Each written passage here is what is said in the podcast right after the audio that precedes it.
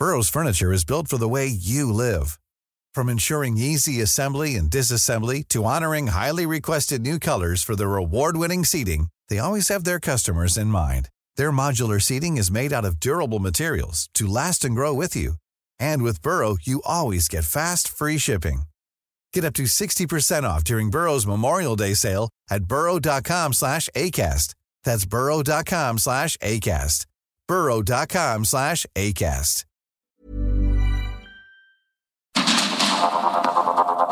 Heraldo Media Group presenta Sergio Sarmiento y Lupita Juárez.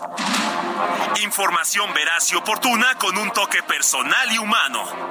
Por el Heraldo Radio, donde la H suena y ahora también se escucha.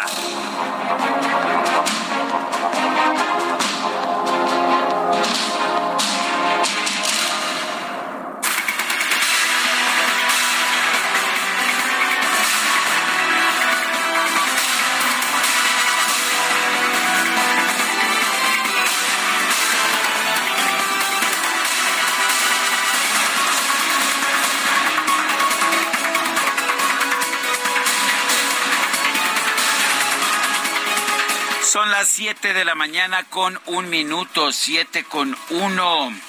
Y bueno, pues hoy, hoy es jueves, jueves 15 de junio del 2023.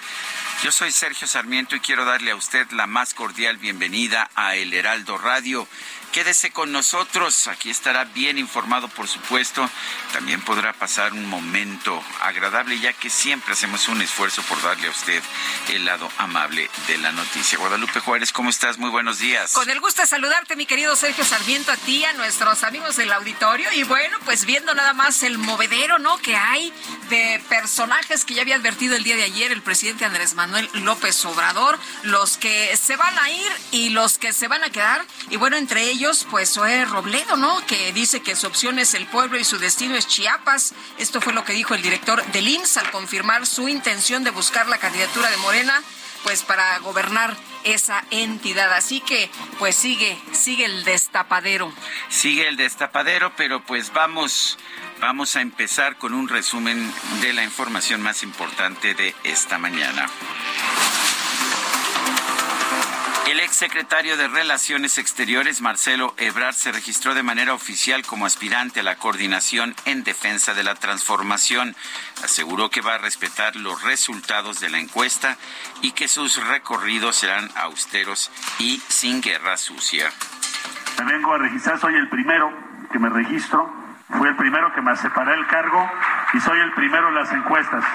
Tres primeros lugares llevamos. Y yo añadiría que la propuesta que vamos a llevar en nuestro recorrido, que será muy austero, que será de contacto con las personas, que será de dialogar y escuchar al pueblo de México, sobre todo escuchar con humildad lo que el pueblo de México considera debe ser la siguiente etapa de la cuarta transformación. Marcelo Ebrard dice que lleva pues eh, primer lugar en todo, tres primeros lugares por lo pronto hasta este momento. Y bueno, dijo que qué, que al que madruga Dios lo ayuda, eso fue lo que dijo y por eso pues en todos lados se está presentando primero. El presidente nacional de Morena, Mario Delgado, advirtió que la diputada Jacob Polensky no podrá participar en el proceso interno del partido porque pues no la invitaron, no fue invitada por el Consejo Nacional, así de fácil y así de claro. Por otro lado, Mario Delgado explicó que Morena no va a otorgar recursos a los aspirantes a la candidatura presidencial para evitar que el INE se inmiscuya en el proceso. Si da recursos es campaña o precampaña. ¿Y qué cree usted? Todavía no son tiempos de precampaña. Ah, no. Oye, pero entonces van a escoger, ¿cómo se dice? Al coordinador, ¿verdad? Eso, es lo que están haciendo. No crea usted que ya andan en elecciones adelantadas. No van a escoger al coordinador de defensa de la cuarta transformación. Bueno, y el senador de Morena, Ricardo Monreal, aseguró que va a utilizar su lanita, sus ahorros, para participar en el proceso interno de Morena. La Sala Superior del Tribunal Electoral ordenó a la sala especializada volver a analizar las quejas presentadas contra el secretario de Gobernación, Adán Augusto López, por la aparición de su imagen en espectaculares en Veracruz, así como por participar en eventos públicos en distintos estados del país. El Partido Verde Ecologista de México confirmó que esta tarde va a llevar a cabo una reunión para determinar si impulsa a un candidato propio en las elecciones presidenciales del 2024 o si respalda al aspirante que resulte ganador del proceso interno de Morena. Este miércoles se dio a conocer un video que muestra a la jefa de gobierno Claudia Sheinbaum reclamándole al gobernador de Sonora, Alfonso Durazo, durante la sesión extraordinaria del Consejo Nacional de Morena que se llevó a cabo el domingo pasado. Bueno, ¿y qué fue lo que pasó? ¿Qué, qué ocurrió ahí? Pues tenía un vecino, ¿no? Tenía ahí de vecino a Fernández Noroña que se dio cuenta de todo. También estaba el gobernador de Oaxaca, pero él no ha dicho nada. En una transmisión por redes sociales, el diputado con licencia del PT, Gerardo Fernández Noroña, también aspirante a la coordinación eh, por la defensa de la 4T, explicó que la jefa de gobierno, Claudia Sheinbaum, cuestionó al gobernador Durazo por la presencia de simpatizantes de otros aspirantes presidenciales. Claudia también cumplió el acuerdo, llegó sola y se enfrentó, le tocaron las huestes, al parecer, de Marcelo. Marcelo y Monreal llevaron gente, llevaron porra, como se dice, literal y hostilizaron a Claudia a la entrada. Pues está ahí, las notas le gritaron, piso parejo, la hostilizaron. Eh, pasabas y te, a mí menos, ¿no? Pero sí te gritaban, vivas a Marcelo, a Monreal, pues eso qué, o sea, la ventaja de ser el vecino, ¿no? Que se dio cuenta de absolutamente cómo pasaron las cosas. Sí, llevaron, no sé si porras, pero sí porros también. Vale la pena señalarlo, que estaba furiosa, ¿verdad? Claudia Sheinbaum. Se veía muy, muy molesta. Y le echó la culpa a Alfonso Durazo, que no sé si haya sido el responsable de esa... Dijo que no se cumplieron los acuerdos, ¿no? Y que pues él... que dijo Claudia, sí, El Congreso de la Ciudad de México aprobó un acuerdo de la Junta de Coordinación Política para celebrar un periodo extraordinario el próximo 16 de junio, o sea, mañana, fin de designar a un jefe de gobierno sustituto solo que ya hay, digo, ya hay uno, hay uno por lo menos propuesto por la jefa de gobierno. El día de hoy quiero anunciar que el secretario de Gobierno, Martí Batres Guadarrama, se queda al frente del gobierno de la Ciudad de México, lo cual tendrá, por supuesto, que ser aprobado por el Congreso de la Ciudad de México. Martí Batres es un hombre honesto, conoce la Ciudad de México, ha sido subsecretario de Gobierno cuando el presidente López Obrador fue jefe de Gobierno hoy secretario de Gobierno.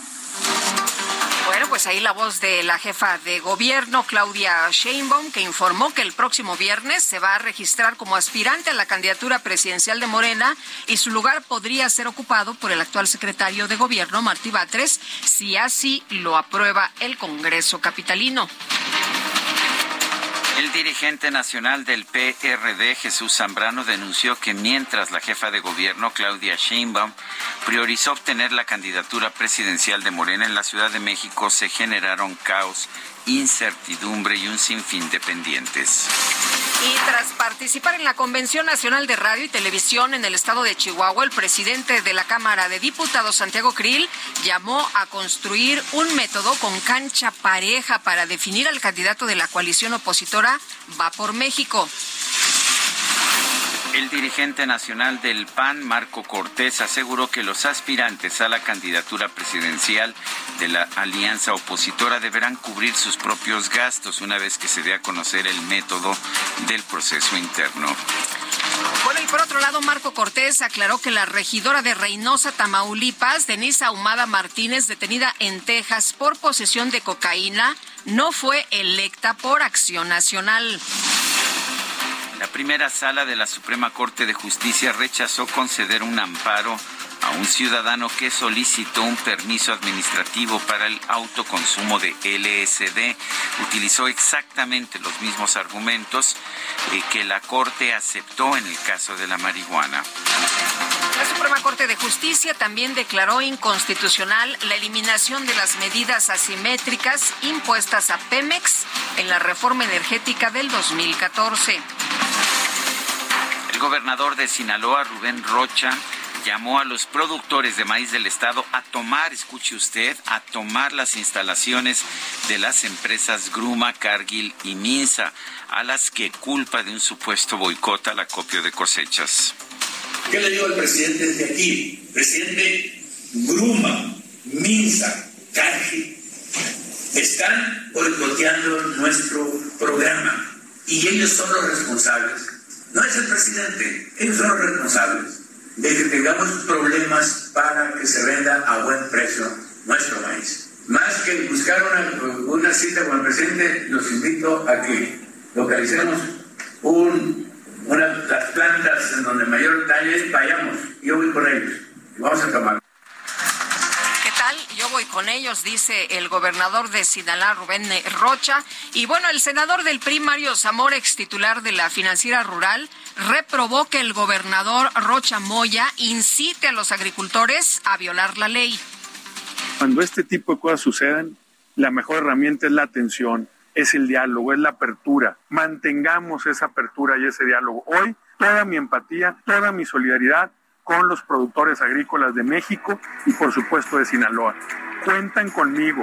La causa es justa y la lucha lo vale.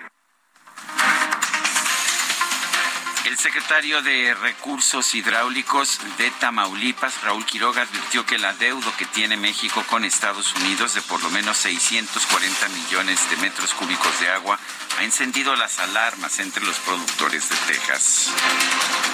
Híjole, y ante la ola de calor que afecta al país, el gobierno de Tamaulipas ordenó de plano suspender las actividades deportivas en las escuelas, además de implementar las clases virtuales en los planteles con techos de lámina.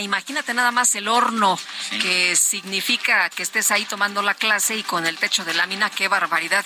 Me mandaron unas fotografías, Sergio, de unos, eh, este, de una charolita de esta de, de huevos que se les olvidó a unas personas ahí en la Huasteca, en adentro de un auto, y lo sacaron y todos los huevos están cocidos. Imagínese nada más lo que se está viviendo en distintas partes de la República Mexicana. Yo no sé cómo ande usted, pero háganos saber cómo le está pasando con esta ola de calor. Y bueno, pues eh, por su parte, las Secretarías de Salud y Educación de Coahuila acordaron reducir los horarios de clases también ante las altas temperaturas que se registran en la entidad. El Congreso de Nuevo León aprobó reformas a diversos artículos del Código Civil Estatal para permitir el matrimonio entre personas del mismo sexo. El equipo del expresidente de los Estados Unidos, Donald Trump, informó que desde que la semana pasada el exmandatario fue acusado de cargos federales, ¿qué cree usted? Pues ha recaudado 6.6 millones de dólares para su campaña política. Esto de hacerse la víctima le va muy bien y le está redituando en recursos para su campaña.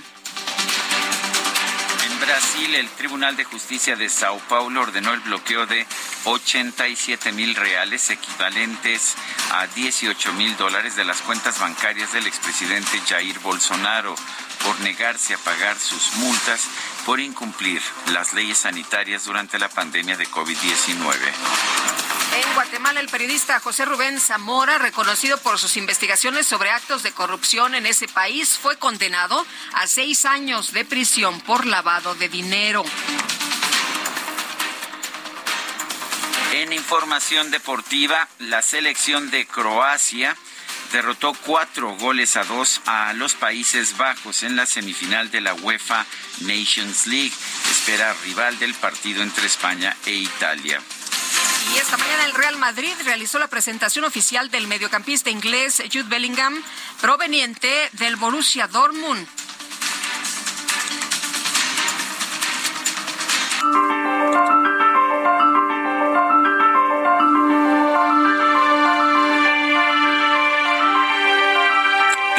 Vamos a la frase del día. Ninguna autoridad encargada de impartir justicia será objeto de presiones ni de peticiones ilegítimas. Andrés Manuel López Obrador lo dijo cuando recibió su constancia como presidente electo.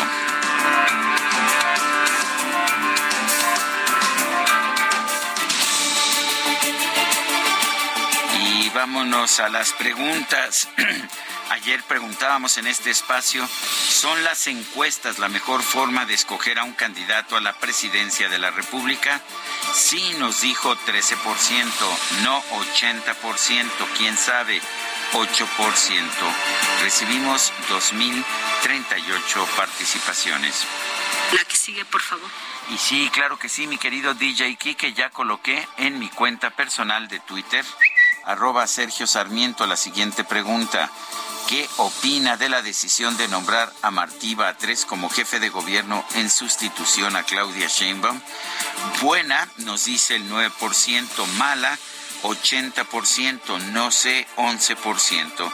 En 40 minutos llevamos 1.201 votos.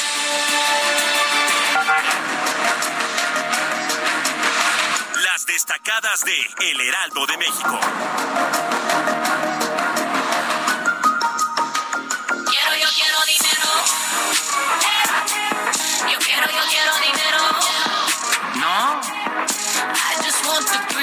Parecer la señora tiene dinero. Quiero conocer a la señora que tiene dinero. ¿Cómo estás, Itzel? ¿Acaso eres tú? ¿Acaso eres tú, Itzel? Muy buenos días, Lupita, Sergio, queridos destacalovers. Pues por acá no levantamos la mano. No ha caído, no ha caído. Me, me, reportan que todavía no cae, que esperamos en los próximos minutos también para meterle dos pesitos al aire acondicionado, porque qué calorón. Como diría mi mamá, quítate esa sudadera, quítate ese suéter. Qué calorón, ¿verdad? Esta mañana y yo todavía me atrevo a ponerme Ay, sudadera. Híjole, sí, sí estoy fallando esta mañana. Mi termostato anda, anda medio loco esta mañana. Hoy es jueves, Lupita Sergio, jueves 15 de junio de 2023 y por supuesto que traemos mucha información, lo más importante, lo destacado que se publica esta mañana en el Heraldo de México, así que comenzamos con las destacadas. En primera plana, mexicanos viven 34 millones con menos de 8 mil pesos. Son más de 58.5 millones de personas con empleo, pero casi 60% percibe un salario que no alcanza para dos canastas básicas país, Fuerzas Armadas simulan la guerra en Chihuahua. Participaron más de 6.000 elementos en el ejercicio final de adiestramiento.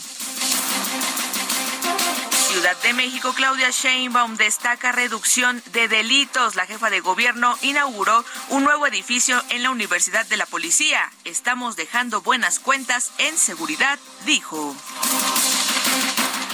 Estados, tercera onda, auguran 15 días más de calor. UNAM prevé que seguirá ola, la más larga en la historia. En julio se espera otra similar. Orbe, naufragio en Grecia, dolor migrante, mueren 79. Tragedia ocurrió en una de las zonas más profundas del Mediterráneo. Hay cientos de desaparecidos.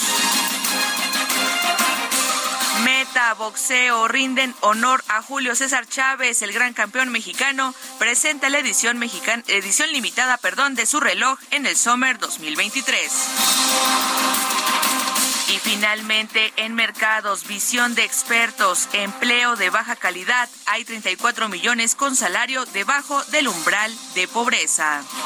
Los invitamos a leer, por supuesto, también la entrevista con Lili Telles, que me invitaron a realizar para el Heraldo Media Group y se publica justamente esta mañana. Si usted quiere conocer más de los perfiles de quienes aspiran a la candidatura presidencial, hemos venido trayendo pues prácticamente a varios de ellos y en esta ocasión a Lili Telles. Así que imperdible hoy el Heraldo de México. Sergio Lupita, amigos, hasta aquí la información. Nos escuchamos mañana.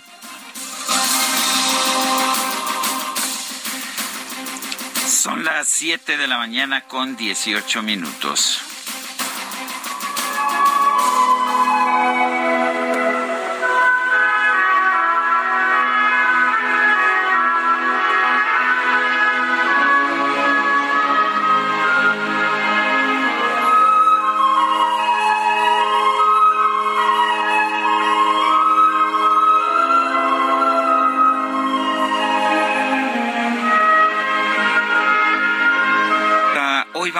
Escuchando a uno de los grandes compositores uh, de música clásica y me da mucho gusto que que pues que haya sido el DJ Kik el quien el que insistió llevar a este compositor noruego Edvard Grieg, quien nació el 15 de junio de 1843, falleció el 4 de septiembre de 1907.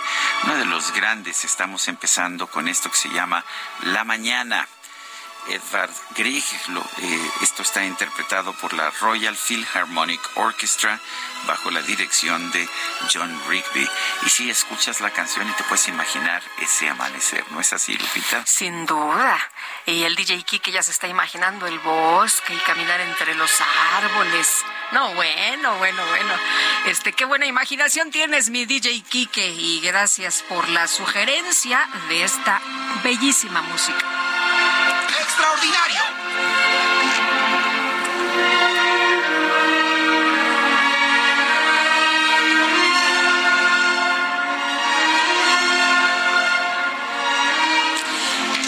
Vámonos. Qué, qué, rico, ¿verdad? Con este calorón y esta musiquita, la verdad es que sí se refresca uno, aunque sea en la imaginación, qué calor está haciendo de veras. Y bueno, pues vamos a estarle trayendo también la información de esto que significan las islas de calor. Por lo pronto, dice el termómetro que aquí tenemos 16 grados, pero sensación térmica que como de 30, ¿no?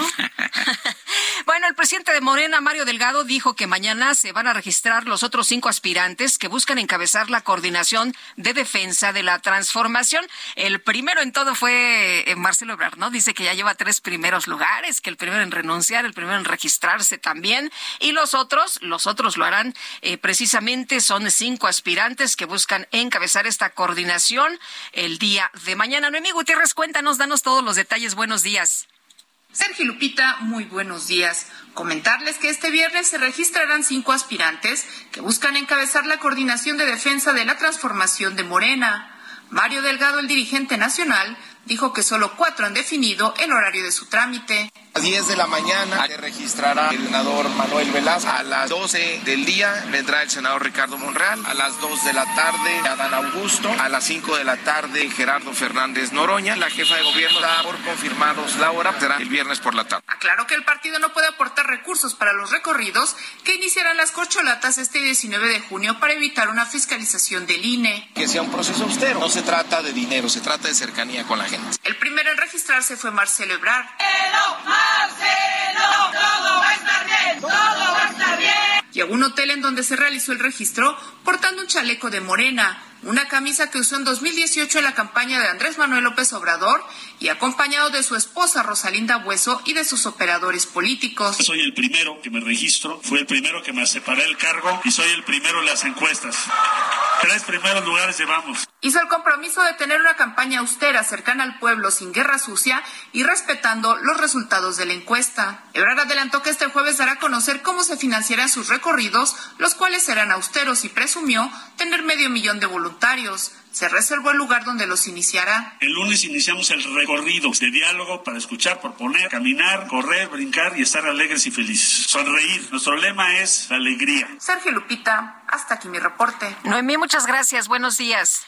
Y bueno, Ricardo Monreal, todavía senador, dijo que pues que él va a tener que echar mano de sus ahorros para financiar su participación en el proceso interno de Morena dijo que no aportaría recursos a las corcholatas en aras de impedir. El partido de, el partido de Morena en voz de Mario Delgado dijo que el partido no va a aportar recursos a las corcholatas en aras de impedir que el INE se meta en el proceso.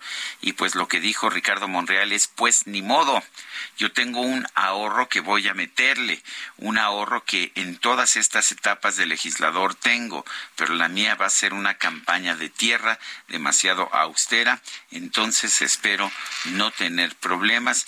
Dijo que es positivo que no haya recursos, está bien si no hay recursos, dijo en Chihuahua, con nuestros propios habremos de hacer el esfuerzo para convencer a la gente de que participe o que aquella que participe en la encuesta pueda decidir dar por la mejor propuesta.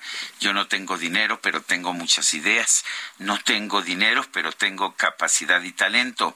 No tengo dinero, pero tengo mucho amor por México. Tengo mucho ánimo, tengo mucho entusiasmo y aunque sea con mi propio vehículo, caminaré el territorio, es lo que dice Ricardo Monreal. Que dice que no es pobre, ¿eh? Además, también dice, bueno, no soy rico, pero tampoco soy pobre. Tengo 40 años trabajando y tengo, pues, este, ahí... Qué, bueno que son todos muy ahorradores, ¿te acuerdas? Que luego, me acuerdo que Marcelo Ebrard decía, no, pues yo no tengo ni casa. no tengo casa. Pero luego, no sé, de alguna forma sobrevivió seis meses, no, varios años. Bueno, si el presidente puede sobrevivir con 200 pesos en la cartera. Pues entonces todos los demás pueden también. Vamos a una pausa y regresamos.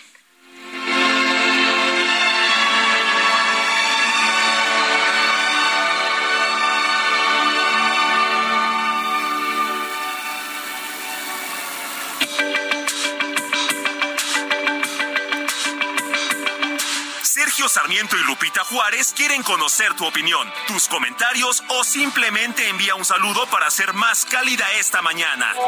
Envía tus mensajes al WhatsApp 55 20 10 96 47.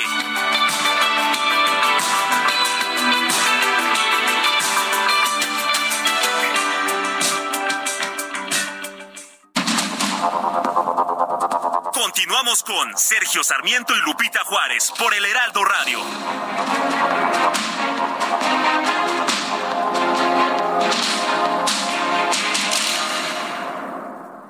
Toma un minuto y piensa en tu momento favorito. En tu graduación, por ejemplo. Ahora piensa en todas las empresas que se necesitan para hacerla posible. Las que rentan los salones, las que hacen la comida. Las empresas al comprar y vender entre sí generan economía para miles de familias. Cierto. Radio y Televisión Mexicanas. Voz de las empresas. Consejo de la Comunicación.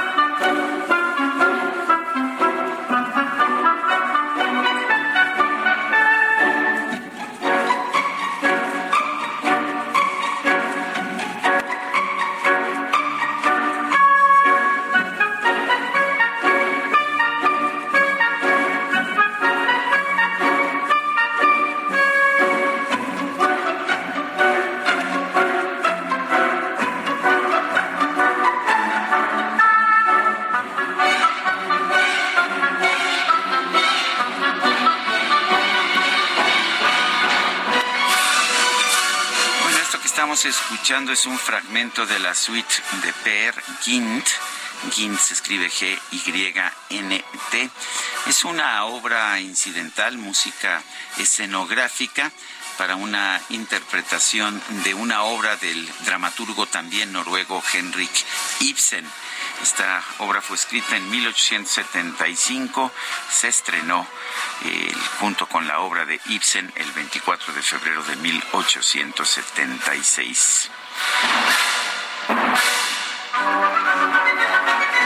Estamos escuchando ah, estamos escuchando música de, de Grieg, uno de los grandes compositores de Edvard Grieg, uno de los grandes compositores europeos del siglo XIX, noruego y uno de los creadores de música nacionalista allá en Europa a fines del siglo XIX. Bueno, y vámonos a los mensajes. Nos dicen buenos días, felicidades por su excelente programa. Atentamente le solicito que le pregunten al presidente López Obrador exactamente en qué quiere transformar a México en su partido y los integrantes de su gabinete. Muchas gracias, buen día, soy Rogelio Ayala. Dice otra persona, buenos días Lupita y Sergio, qué hermosa música la que escogieron para hoy. Bendiciones para todos ustedes con respeto y cariño. La señora Carla, yo dije, me resultó melómano clásico el DJ Kike, ¿no? Dice que son las, las piezas que escuchaban las caricaturas. Es el soundtrack de su niñez. bueno, Lupita y Sergio, buenos días. ¿Qué pasa con las corcholatas después de su renuncia? ¿Aún tienen fuero o ya no? Gracias por su gran programa. Atentamente, Oscar Rodríguez. Pues cuando dejan cargos públicos no tienen fuero. Cuando han sido legisladores, tengo entendido que el fuero termina hasta, hasta que se termine el periodo en el que fueron electos. Son las siete con treinta y cinco minutos. Gerardo Fernández Noroña, diputado del Partido del Trabajo, rechazó que en el proceso interno de Morena para elegir al candidato presidencial haya piso parejo para competir contra sus otros seis compañeros. Jorge Almaquio, adelante. Gracias, Sergio Lupita. Amigos, el diputado federal del Partido del Trabajo, Gerardo Fernández Noroña, rechazó que en el proceso interno de Morena para elegir al candidato presidencial de Juntos Hacemos Historia haya piso parejo para competir contra sus otros seis compañeros y aún así afirmó que dará la sorpresa. En la entrevista realizada tras la sesión de trabajo del Consejo Editorial de la Cámara de Diputados que presidirá hasta este jueves, el legislador petista indicó que nunca ha existido ante los recursos que se han movido alrededor de los demás aspirantes a ser coordinador Nacional de Defensa de los Comités de la Cuarta Transformación. No, ese no existe, porque, a ver, de manera natural no podía existir. Yo lo he dicho, ya quisiera yo una canciller un domingo en la mañana, la Secretaría de Gobernación el martes en la tarde, o la capital del país el sábado, que se va a elegir a mi compañera y amiga Claudia. El propio Ricardo Monreal, ustedes vieron ayer que presentó la licencia, pues le, o sea, hizo un informe legislativo, metió el mariachi, nomás le faltó el tequila y el, ¿cómo se llama? El, el no, hay uno, el Huichila, el Huichila, que es un tequila de, Zacatecas, o sea, se le pasó la mano. Fernández Noroña expresó que hay diversos sondeos en redes sociales que lo colocan en tercer lugar de las preferencias entre la gente, la que será la que al final tome la decisión en el proceso interno de Morena. Yo creo que voy a ser la gran sorpresa. Yo creo que están subestimándome y mientras me subestimen yo se los agradezco porque puedo caminar con mayor tranquilidad. Reitero, ya que vean cómo están las cosas, me va a empezar a llover, no es que en mi caso, por más que le busquen. o sea, lo único que me pueden acusar es de empobrecimiento explicable. O sea, no, no, no tengo yo nada que me puedan cuestionar. Ante cuestionamientos de que trae una camioneta de lujo Volvo y a pesar de que dice no tener ni un clavo, el aspirante presidencial indicó que él respeta las políticas públicas austeras, pero él con su dinero no lo es. Pero, ¿por qué va a ser incongruente que use una camioneta, por favor, en un bochito? Los bochitos están caros. Pues claro que de lujo, cabrón, si lo pagué con mi dinero, si lo pagué con mi esfuerzo, si nadie me la regaló, cuando quieran, ven, se ven conmigo, hombre. Sí, ¿cuál incongruencia? La incongruencia es que uses recursos públicos para hacer cosas o que viajes en condiciones de lujo en, cosas oficiales. Fernando Roña resaltó que ha dicho que él no es austero, políticas públicas son austeras y las respeta. Aclaró que en el recorrido de campaña metería su camioneta, que es híbrida y no contamina, pero tiene una idea para llevar a cabo el proceso que dará a conocer el próximo viernes si se cristaliza. Sergio Lupita, amigos, el reporte que les tengo. Buen día. Bueno, pues Jorge Almaquio, gracias por esta información. Bueno, así como que muy pobre, muy pobre. Noroña no es, ¿eh? Hemos visto sus fotos ahí en algunas vacaciones y pues así como que muy austero no se ve.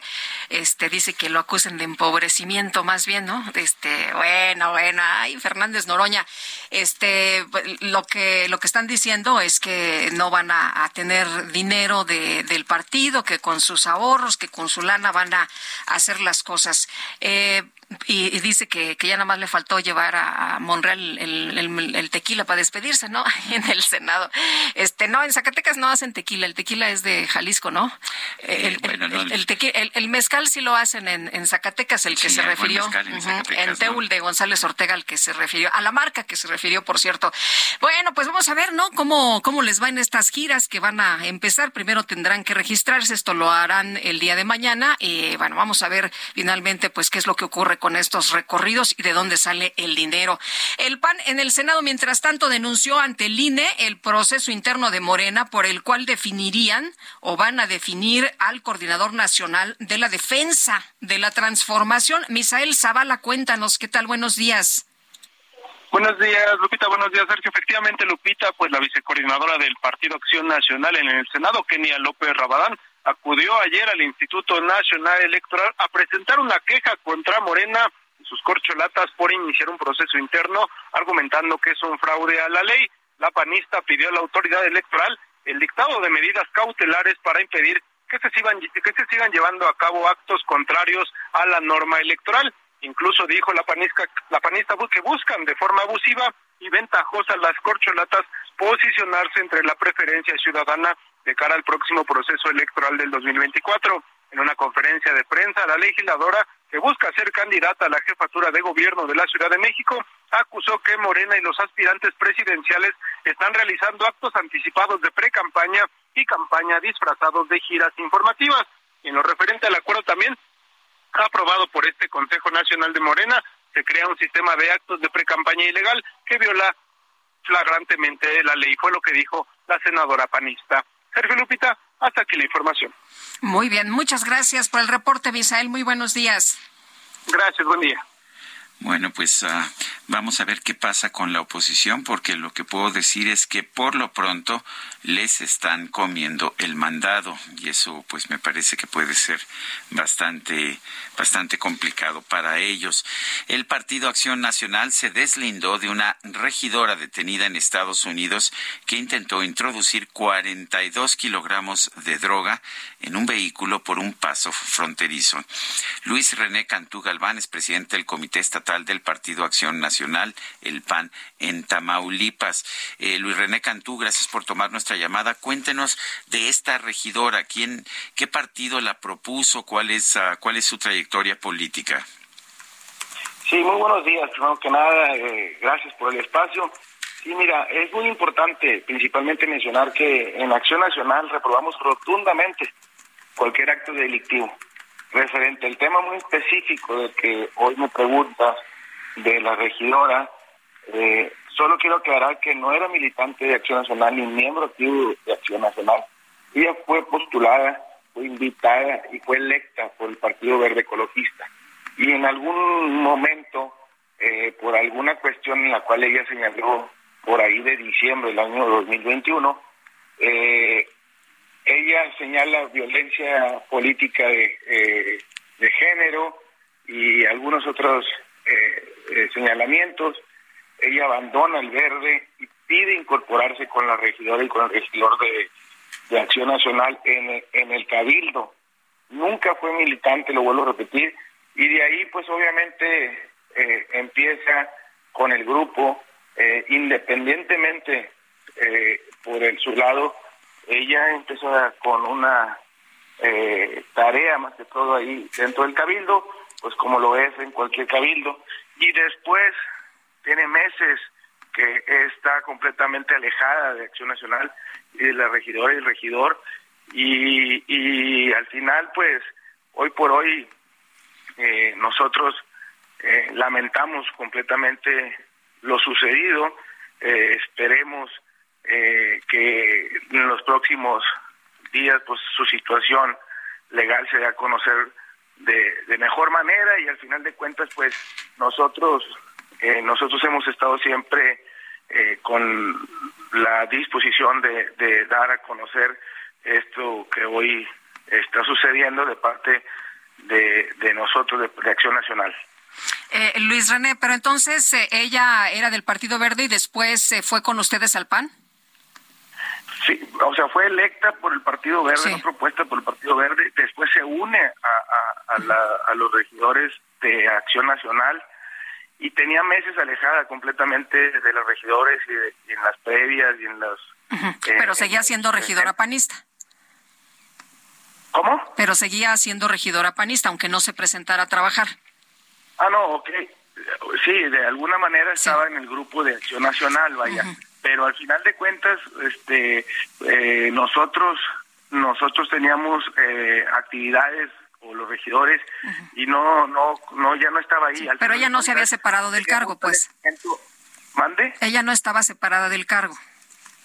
No, nunca estuvo separada del cargo, nunca estuvo, tan es así que eh, ya últimamente tenía un acercamiento con los regidores y con el propio alcalde de, de Reynosa, en el cual pues lo representó en la última sesión de Cabildo en una encomienda tan grande, ¿no? Y una responsabilidad, pues ahí tenía una confianza y pues prácticamente lo representó en una sesión de Cabildo al alcalde y, ya tenía pues un acercamiento allá con ellos.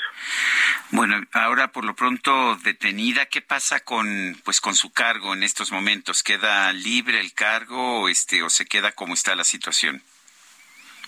No, tengo entendido que la suplente que es del Verde Ecologista también, pues eh, ya asumió, creo que, o, metió una carta en la cual pues ya se incorpora ella a, a, ese espacio, ¿no? Luis René, en, redes sociales le, le, fue muy mal al, al, PAN, decían que cómo era posible que aceptaran eh, personas sin siquiera saber este, pues a qué se dedicaban. ¿Qué le respondes tú a, a, a quienes cuestionaron tanto en redes sociales esto? Bueno, mira, más más que todo es aclarar primero que nada que no es del PAN.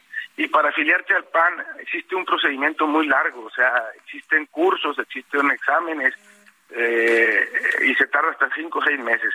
Nosotros siempre hemos sido muy cautelosos de esta situación, pero sobre todo más de cautelosos existen reglamentos y existen eh, cursos, como lo digo, en los cuales pues están los valores que se deben de tener y al final de cuentas lo repito, o sea, no era de Acción Nacional, eh, nunca fui militante de Acción Nacional y más allá de eso, pues cada quien eh, pues, en su casa, pues, aquí existen regidores en los cuales en el mismo cabildo el alcalde sale a decir, pues hay una denuncia contra un regidor de Morena en, en, Reynosa por de, una denuncia de derechos humanos. Eh, es lamentable, el alcalde sale a decir también que pues existen ahí regidores de, de su cabildo que salieron positivos en antidoping de drogas.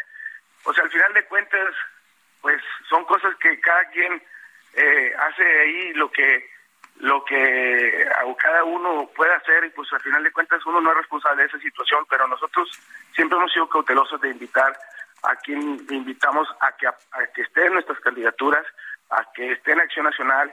Y en este sentido pues obviamente venía electa de otro partido y pues se sumó aquí a, a, la bancada, obviamente de Acción Nacional, como lo venía diciendo, pero pues nosotros al final de cuentas nunca vamos a estar por encima de la ley y siempre a quien cometa un delito, pues que caiga todo el peso de la ley.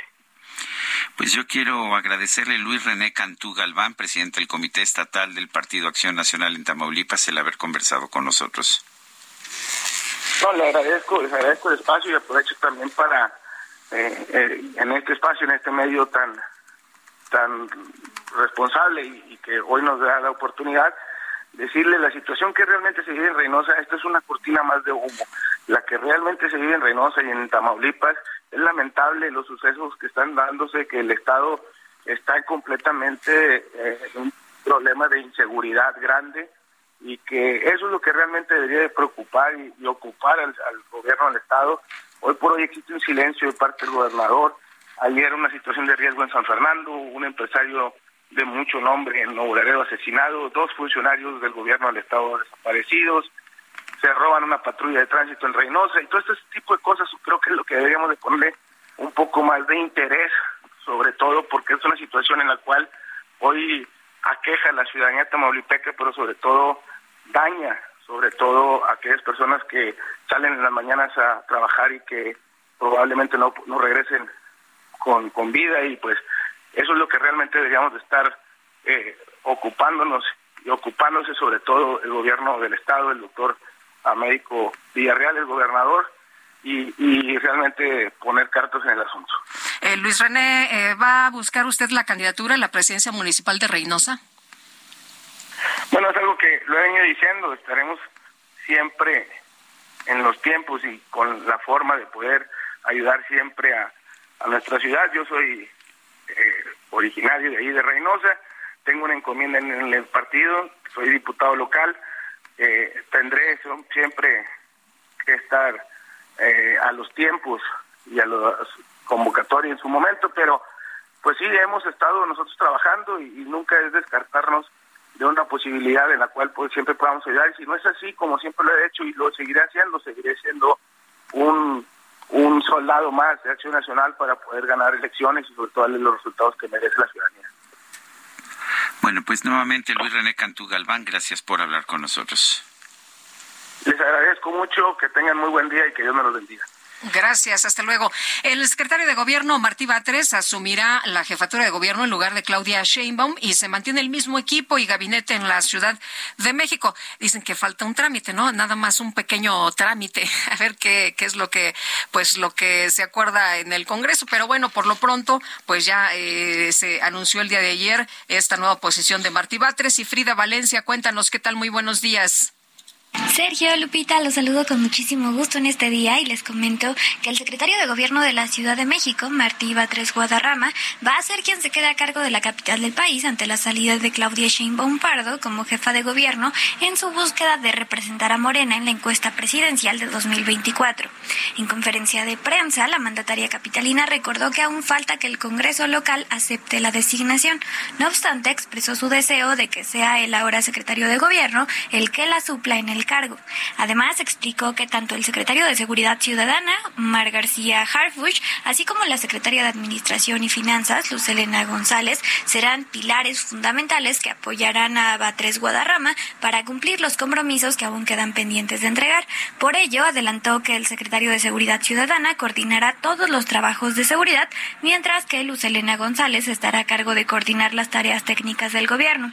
Detalló que se quedan y con el fin de garantizar el cumplimiento de todos los proyectos que aún están por concluir. Por ello, dijo que la ciudadanía no tiene de qué preocuparse, pues todo su gabinete es muy honrado y competente. La mandataria capitalina calificó también a Martí Batres como una persona honesta que conoce el manejo de la Ciudad de México, por lo que aseguró que la ciudadanía, en caso de que se apruebe en el Congreso, se quedará en buenas manos. Explicó que todo el gabinete actual permanecerá al frente de la Ciudad de México y la única que la acompaña será Paulina Silva, quien se desempeña actualmente como directora de comunicación social, aseguró que se va orgullosa de su administración ya que cumplió con 95% de los compromisos planteados. Además, invitó a la población a acompañarla en su última rendición de cuentas como jefa de gobierno en el Monumento a la Revolución este jueves 15 de junio a las 4 de la tarde. Por ello, pues allá estaremos informando del proceso. Ese sería mi reporte hasta el momento. Regreso con ustedes. Gracias, Frida. Buenos días. El director del metro, Guillermo Calderón, informó que la suspensión del servicio de la línea 9 del martes fue consecuencia de un error humano. fue un error de la conductora de un tren. Cintia Stettin nos tiene el reporte. Adelante, Cintia. ¿Qué tal? Muy buenos días, Sergio. Buenos días al auditorio. Pues el director del metro de la Ciudad de México, Guillermo Calderón, informó que la suspensión del servicio de la línea 9 del metro la tarde del martes fue consecuencia de un error humano de la conductora de un tren. En conferencia de prensa, el funcionario señaló que el accidente sucedió cuando un tren vacío volvió un aparato de vías, lo que generó la suspensión del servicio por casi dos horas entre Velódromo y Pantitlán, y esto pues afectó a más de 25 mil usuarios. Comentarte pues que dijo que no se respetó la señal de paro para entrar en la zona de maniobras. Dijo pues esto fue un error humano de la conductora. Detalló que la conductora de este tren ya fue sometida a pruebas de alcoholemia y su resultado fue negativo. No obstante, dijo que acompañada por su sindicato La Mujer, que cuenta con 10 años de experiencia en el servicio, será sometida a un procedimiento administrativo. Finalmente dijo que se reportará la capacitación a todos eh, los 2.400 conductores de la red para evitar más incidentes.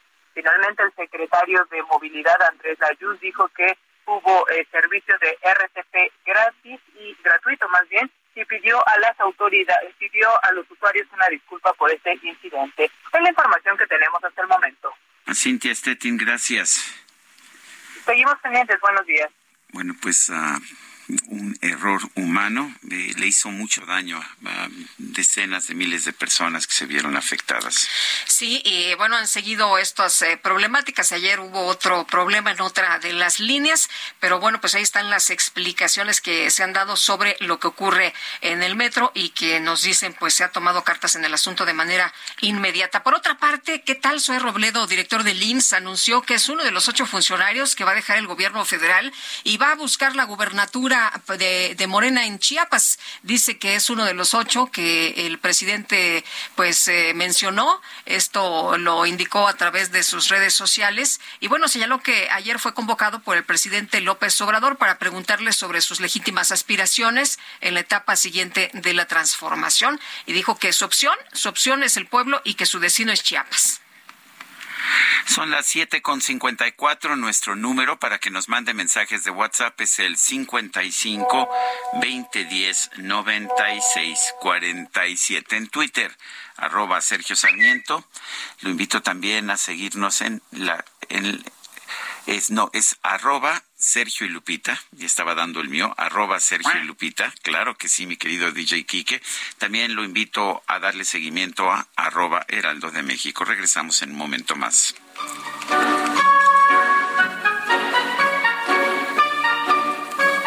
Eh, ¿Qué de nuevo, viejo?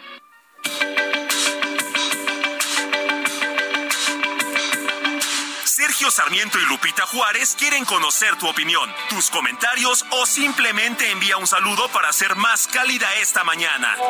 Envía tus mensajes al WhatsApp 55 20 10 96 47.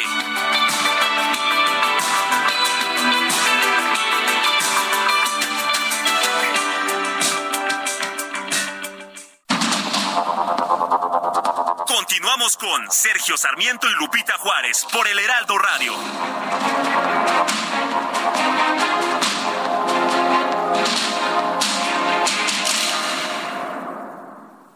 Volante del nuevo Fiat Pulse y acelera tus latidos haciendo eso que te apasiona. Acelera tu pulso con el SUV líder en ahorro de combustible. Estrénalo con una tasa desde 7.99% más seguro gratis. Fiat, sé único. Visita tu distribuidor Fiat Chrysler K31.1% vigencia del 3 al 31 de mayo de 2023. Consulta fiat.com.mx.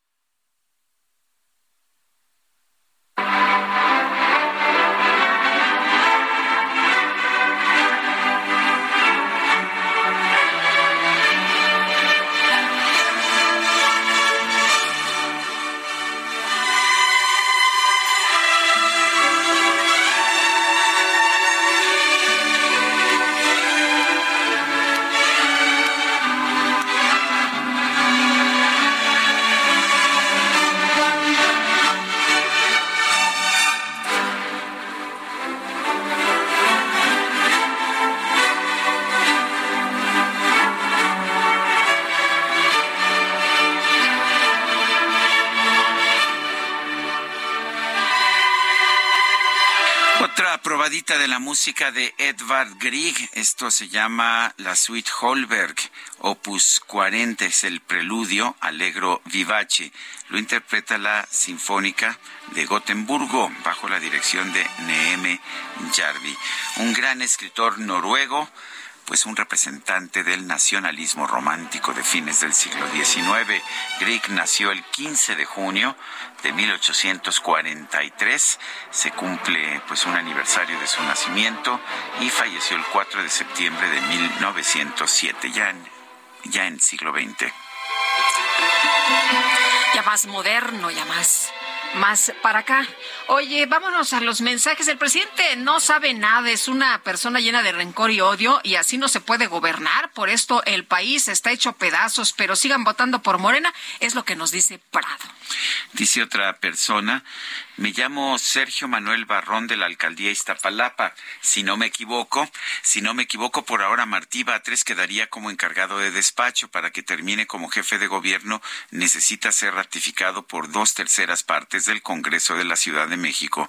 Si no me equivoco, dice son 44 de los 66 diputados, pero Morena tiene 29 más el Partido Verde 2 y el Partido del Trabajo 2, en total 33 diputados eh, sin partido hay seis, llegarían a 39, les faltarían cinco.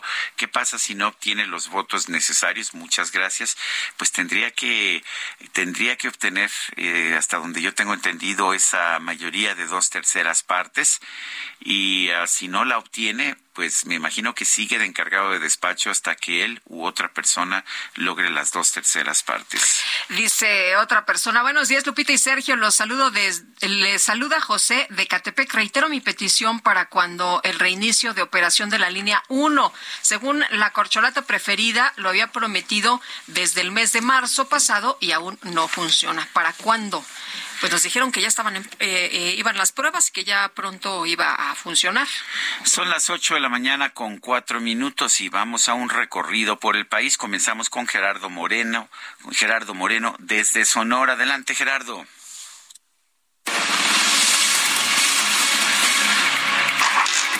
Muy buenos días, Sergio y Lupita. Qué gusto saludarlos desde Sonora, donde les platico que ya por fin la ola de calor que se vive en todo el país nos está comenzando a afectar, pues ya se presentaron las primeras temperaturas superiores a los 40 grados y el pronóstico es que este jueves el termómetro podría llegar a los 45 y hasta los 46 para el próximo viernes. Así lo informó Gilberto Lagarda Vázquez, el especialista técnico de la Comisión Nacional del Agua, aclaró que la temperatura máxima registrada para el martes fue de 41 grados a la sombra en la ciudad de Hermosillo, mientras que para este miércoles llegamos a los 43. Advirtió que el pronóstico para Hermosillo para el día 15 de junio será de 45 grados, pero para Ciudad Obregón será de 47. Y para el viernes en la capital de Sonora registraremos 46 grados y para el sur 44, siendo estos los dos días más intensos hasta estos momentos. Por ese sentido, el titular de la Unidad Municipal de Protección Civil de Hermosillo, Sergio Orlando Flores, informó que mantendrán un operativo especial donde habrá una brigada permanente para ofrecer agua fresca y sueros a las personas en situación de calle y se habilitarán operativos para otorgar traslados y asilo en albergues para las personas y familias que se sientan vulnerables ante este intenso calor. Ese es el reporte. Muy buenos días.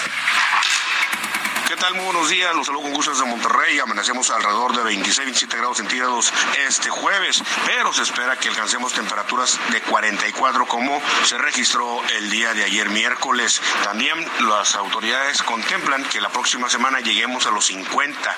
Esto pudiese eh, romper el récord de mayor temperatura registrada en 1958 que se alcanzaron los 48 grados, pero las autoridades de protección civil exhortan a la comunidad a evitar salir a la calle de 12 a 5 de la tarde y también hidratarse, por lo que esos elementos realizan un operativo hidratante en diferentes puntos de la área metropolitana, principalmente en estaciones del metro, estaciones de rutas urbanas, así como lugares más concurridos. Hasta aquí mi reporte. Buenos días. Es un gusto saludarles para informar que en los últimos 22 años el calentamiento global ha afectado notablemente las lagunas de El Sol y la Luna que acompañan en su cráter al volcán Shinantecatl. Estudios revelan que del año 2001 a la fecha se han perdido 1.82 metros de columna de agua y esto ha desequilibrado el ecosistema, puntualizó el doctor en ciencias de ingeniería ambiental Isaías de la Rosa Gómez, al decir que esta afectación en el Nevado de Toluca ocurre paulatinamente el científico señaló que la temperatura en aquella región de la montaña mexiquense es de un grado más. Aquí en el Valle de Toluca traemos 14 grados centígrados de temperatura. Antes eran 13 y seguramente va a seguir subiendo un poco. Traemos 1.82 metros de columna de agua con referencia al 2001. Del 2001 para atrás todo era bonito, recordó. La única esperanza de que las dos lagunas del Nevado de Toluca se recuperen totalmente es que caiga nieve de forma intensa. Sin embargo, la última nevada en el Chinantecas fue el 14 de noviembre de 2018, es decir, hace cinco años. En este lapso solo ha caído agua, nieve o granizo, lo que ha dejado muy poca agua para que se recarguen los mantos freáticos de la montaña mexiquense y sus lagunas. Es mi reporte.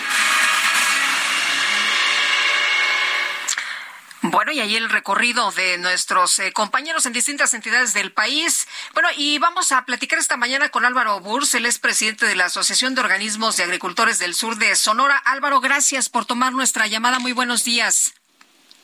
Muy buenos días, gracias a ustedes por la, por la invitación. Eh, cuéntanos, ¿cómo está la situación de los productores allá en Sonora? Hemos estado hablando de la situación allá en Sinaloa, de los precios de garantía, pero ustedes cómo están, cómo van, cuéntanos. Mira, como lo comentas, eh, la desesperación está creciendo con nosotros los productores por acá en Sonora, Sinaloa y varios estados más de la República. Todo esto se deriva por la falta de políticas, de esquemas, de programas públicos que estaban y que nos daban certidumbre a los productores. Era cuando se firma el Tratado de Libre Comercio, incluyen eh, en, la mesa de trabajo los granos básicos, te hablo de trigo, maíz y sorgo.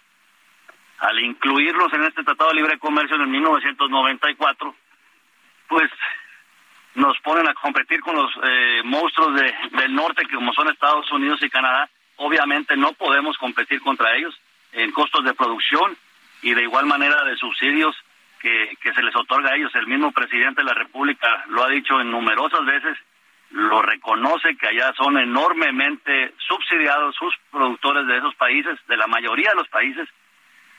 Entonces, al firmarse ese tratado de libre comercio, se crean programas, esquemas, políticas públicas para equipararnos en caso de que esté pasando lo que está pasando en este momento, la caída de los precios internacionales. Nuestros granos están cotizados en una bolsa de Chicago, que ahorita se, pues se cayeron un 30%, nuestros costos de producción aumentaron un 30% y simple y sencillamente pues no tenemos para cubrir con la cosecha eh, estos costos de producción.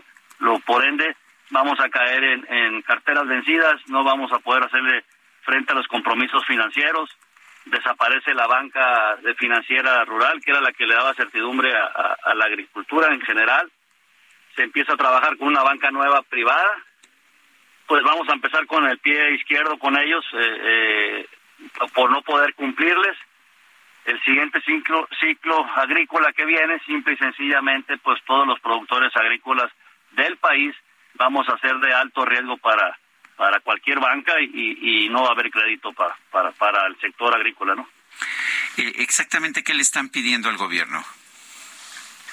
Exactamente estamos pidiendo que se cumpla la ley. La ley lo establece el artículo 133 de la Ley de Desarrollo Rural Sustentable, que en caso de una contingencia de mercados internacionales, ellos deben de equiparar y darnos una rentabilidad o un precio de garantía que era lo que existía y todavía lo hay. No más que ahorita los programas están solamente para pequeños productores y qué bueno, la verdad, qué bueno eso que, que, que se le está apoyando a los pequeños productores. Pero para darle de comer a un país se necesita de los medianos y grandes productores, la agricultura comercial. Eh, Álvaro, ¿crees que eh, este gobierno no está consciente de la importancia que es el apoyar a los a los productores, de la importancia que, que se tiene en este momento, pues eh, apoyar como se hacía antes? Nos decían en Sinaloa que hasta hace un año las cosas no estaban tan mal. Lo que pasa que hace los, los ciclos anteriores, te hablo de dos, tres años anteriores, los mismos mercados internacionales daban una rentabilidad por los precios que tenían. No hubo necesidad de que el gobierno interviniera. Eh, estamos muy extrañados porque la política, como lo hace saber o ver el presidente, eh, es de queremos llegar a una autosuficiencia alimentaria. Pero la verdad vamos en todo el sentido contrario con estas políticas. Eh, estamos, y es un hecho, los números están ahí. Llevamos cada año desde que entró este gobierno importando más granos Ahora, los granos básicos hay que hacer conciencia. Hablo de trigo, maíz y sorgo otra vez.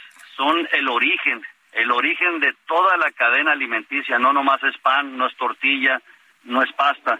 Con estos alimentos se le da de comer a los puercos, al ganado, a la, a la gallina, al ave para, para crear toda la cadena alimenticia. Cualquier país tiene que tener un mínimo de porcentaje de, de producción para no estar dependiendo de, importaciones, que es lo que vamos en todo sentido contrario, porque año con año han crecido las, importaciones de grano.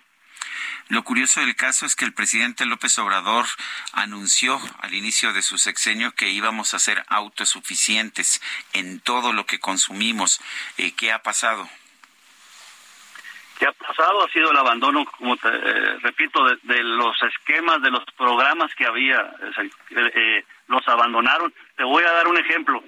eh, existía eh, en tanto programa, esquema que había, se llegó a, a, una llamada agricultura por contrato, que de verdad era lo que funcionaba y nos daba certidumbre a los productores, a los compradores y hasta al mismo gobierno con unas coberturas que se, se tomaban que te minimizaba el riesgo, a todos nos minimizaba el riesgo, al mismo productor, a nosotros en una caída de precios, a los compradores en una alza de precios y de igual manera al gobierno en una en una disparidad, ellos ya tenían un mínimo o un máximo, perdón, un máximo a, a, a tener que intervenir.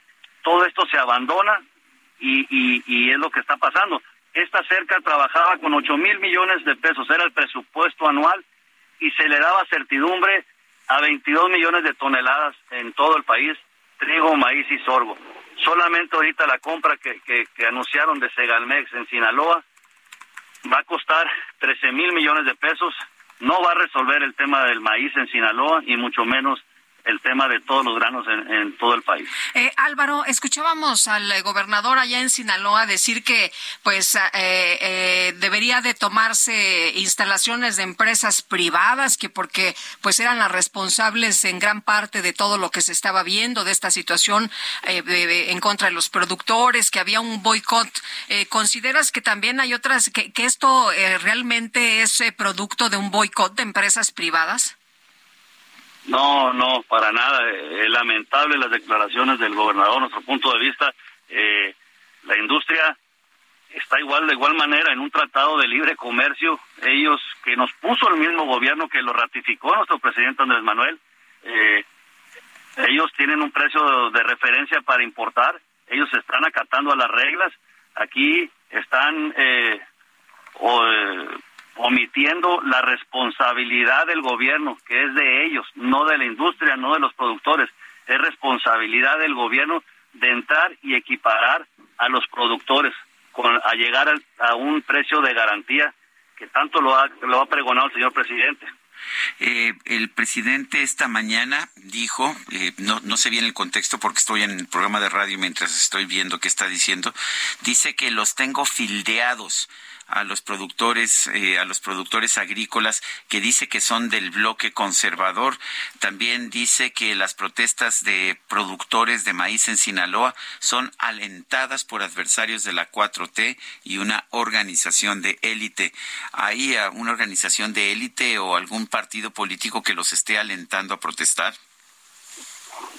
para nada, Sergio. Si han visto todas nuestras eh, manifestaciones, declaraciones, eh, ninguno de los eh, personajes o, que estamos ahí participando no tenemos afiliación alguna a ningún partido. Hemos tratado de evitar que obviamente en ciertas eh, manifestaciones se acercan gente que, que pues que quiere algún puesto político, pero nosotros todos los que estamos ahí no pertenecemos a ninguna a ningún partido político.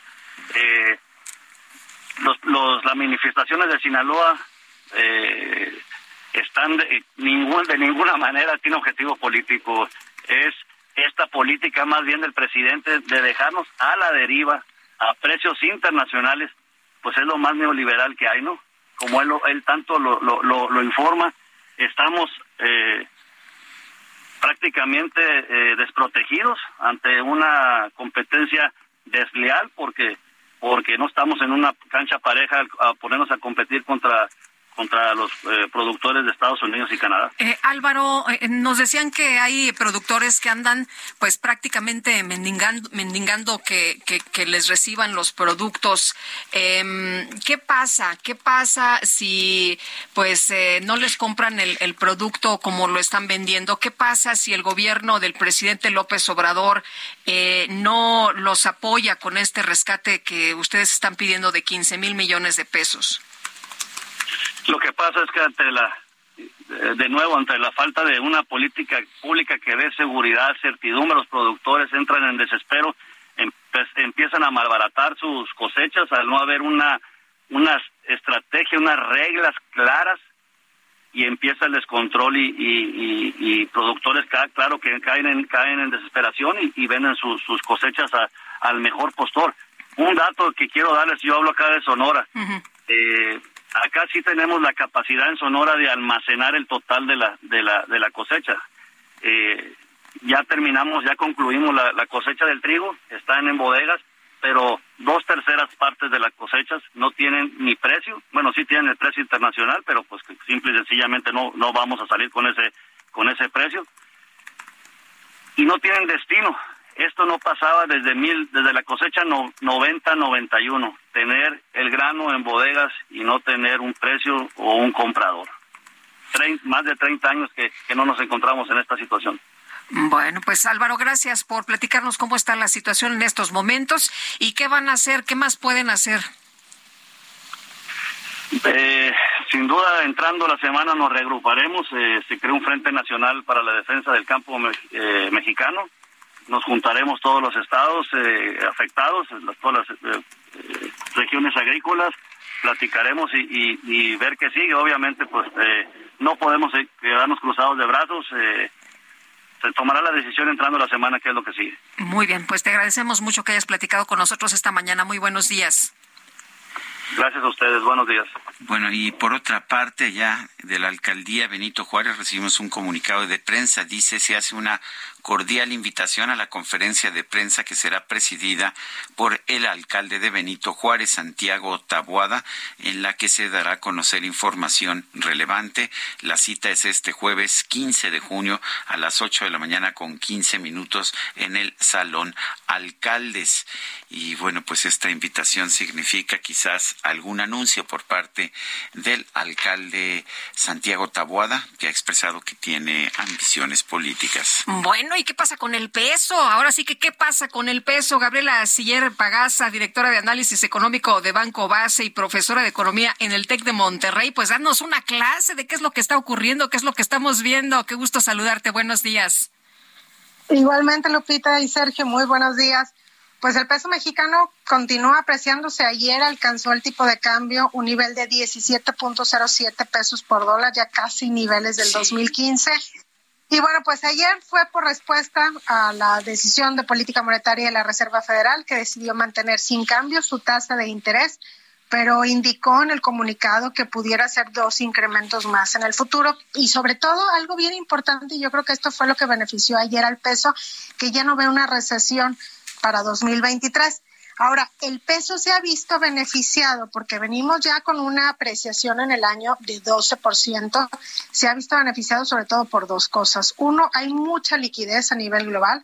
La misma Reserva Federal había empezado a retirar liquidez para poder controlar la inflación, pero con el problema bancario que se vino, que se llegó a Estados Unidos en marzo, pues tuvo que aventar otra vez liquidez a su sistema. Y bueno, como ahorita no hay mucho miedo porque la pandemia ya terminó, la guerra entre Rusia y Ucrania no ha escalado, pues esos capitales vuelan a otras partes del mundo buscando un mejor rendimiento y el peso pues es una de las monedas favoritas porque es muy líquida y además no tiene horario de, apertura ni de cierre, cotiza los 365 días del año, las 24 horas, y esto les da certidumbre a los inversionistas a nivel internacional que en dado caso que suceda cualquier cosa mala en Corea del Norte o con la guerra, puedan sacar su dinero rápidamente del país.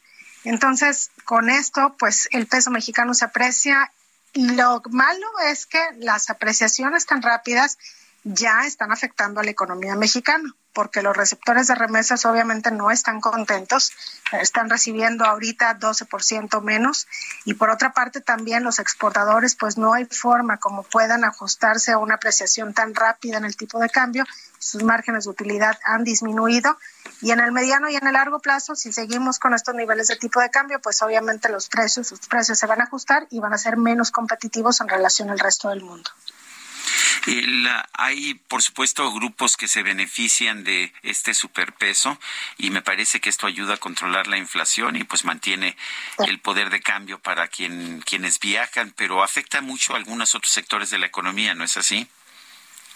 Sí, bueno, hay claroscuros porque a los importadores obviamente estos niveles de tipo de cambio les favorecen mucho. Esto se ve reflejado también en la inflación, en menores presiones inflacionarias, precisamente porque los artículos importados pues cuestan menos ahora en pesos.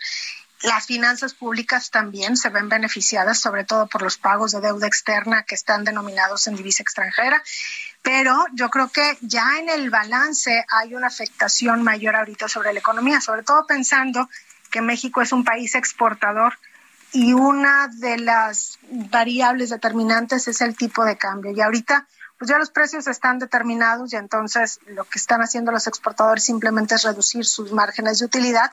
Lo malo es que esto obviamente se verá reflejado en un menor ritmo de contratación de personal y a lo mejor en menos contratación de o, menores proyectos de inversión.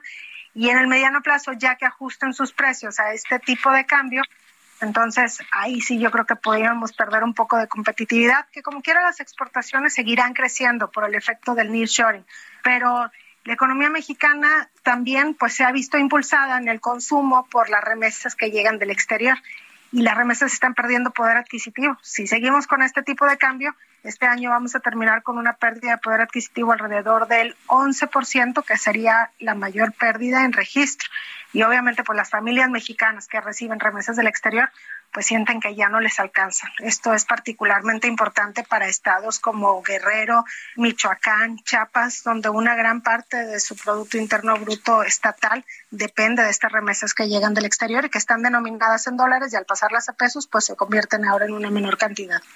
Gabriela Siller Pagasa, gracias por hablar con nosotros. Muchas gracias a ustedes, gracias por tenerme en su programa. Son las ocho con veinticuatro, vamos a una pausa y regresamos. Nuestro número para que nos mande mensajes de WhatsApp es el 55 2010 96 47. Vamos a la pausa.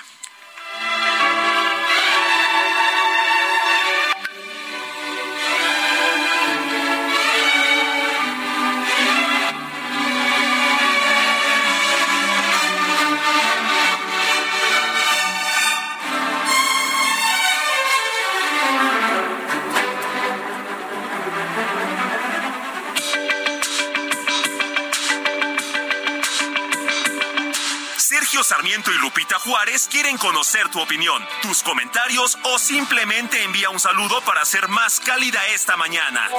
Envía tus mensajes al WhatsApp 55 20 10 96 47.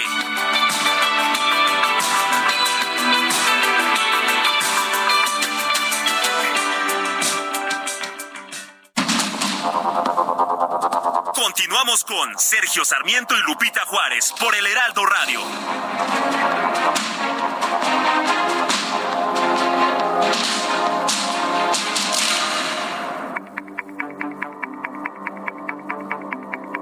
Jaque Mate con Sergio Sarmiento.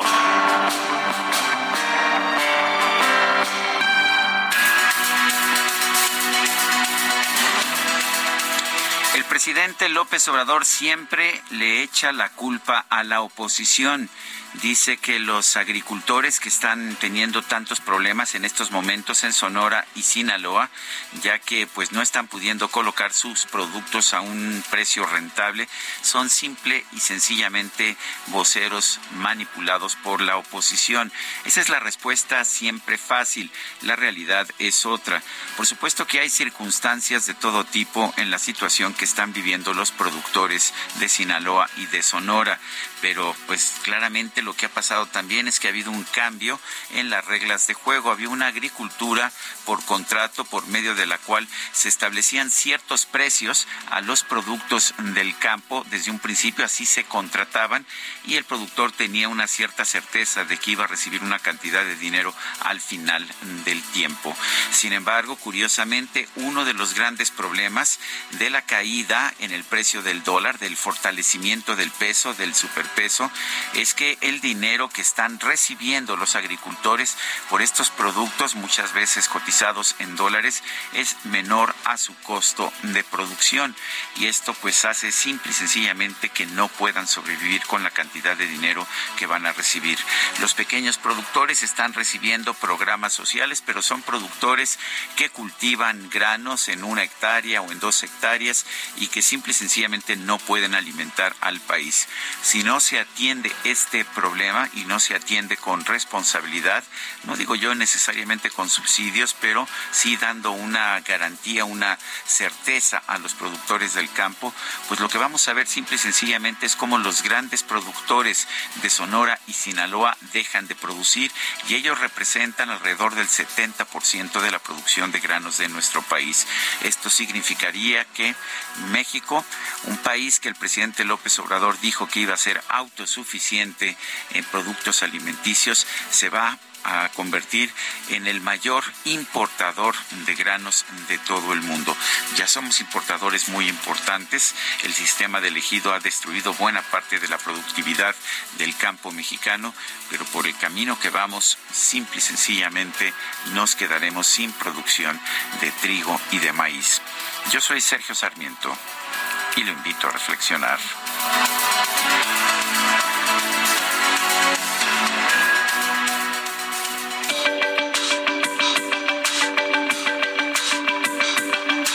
Sergio Sarmiento, tu opinión es importante. Escríbele a Twitter en arroba Sergio Sarmiento.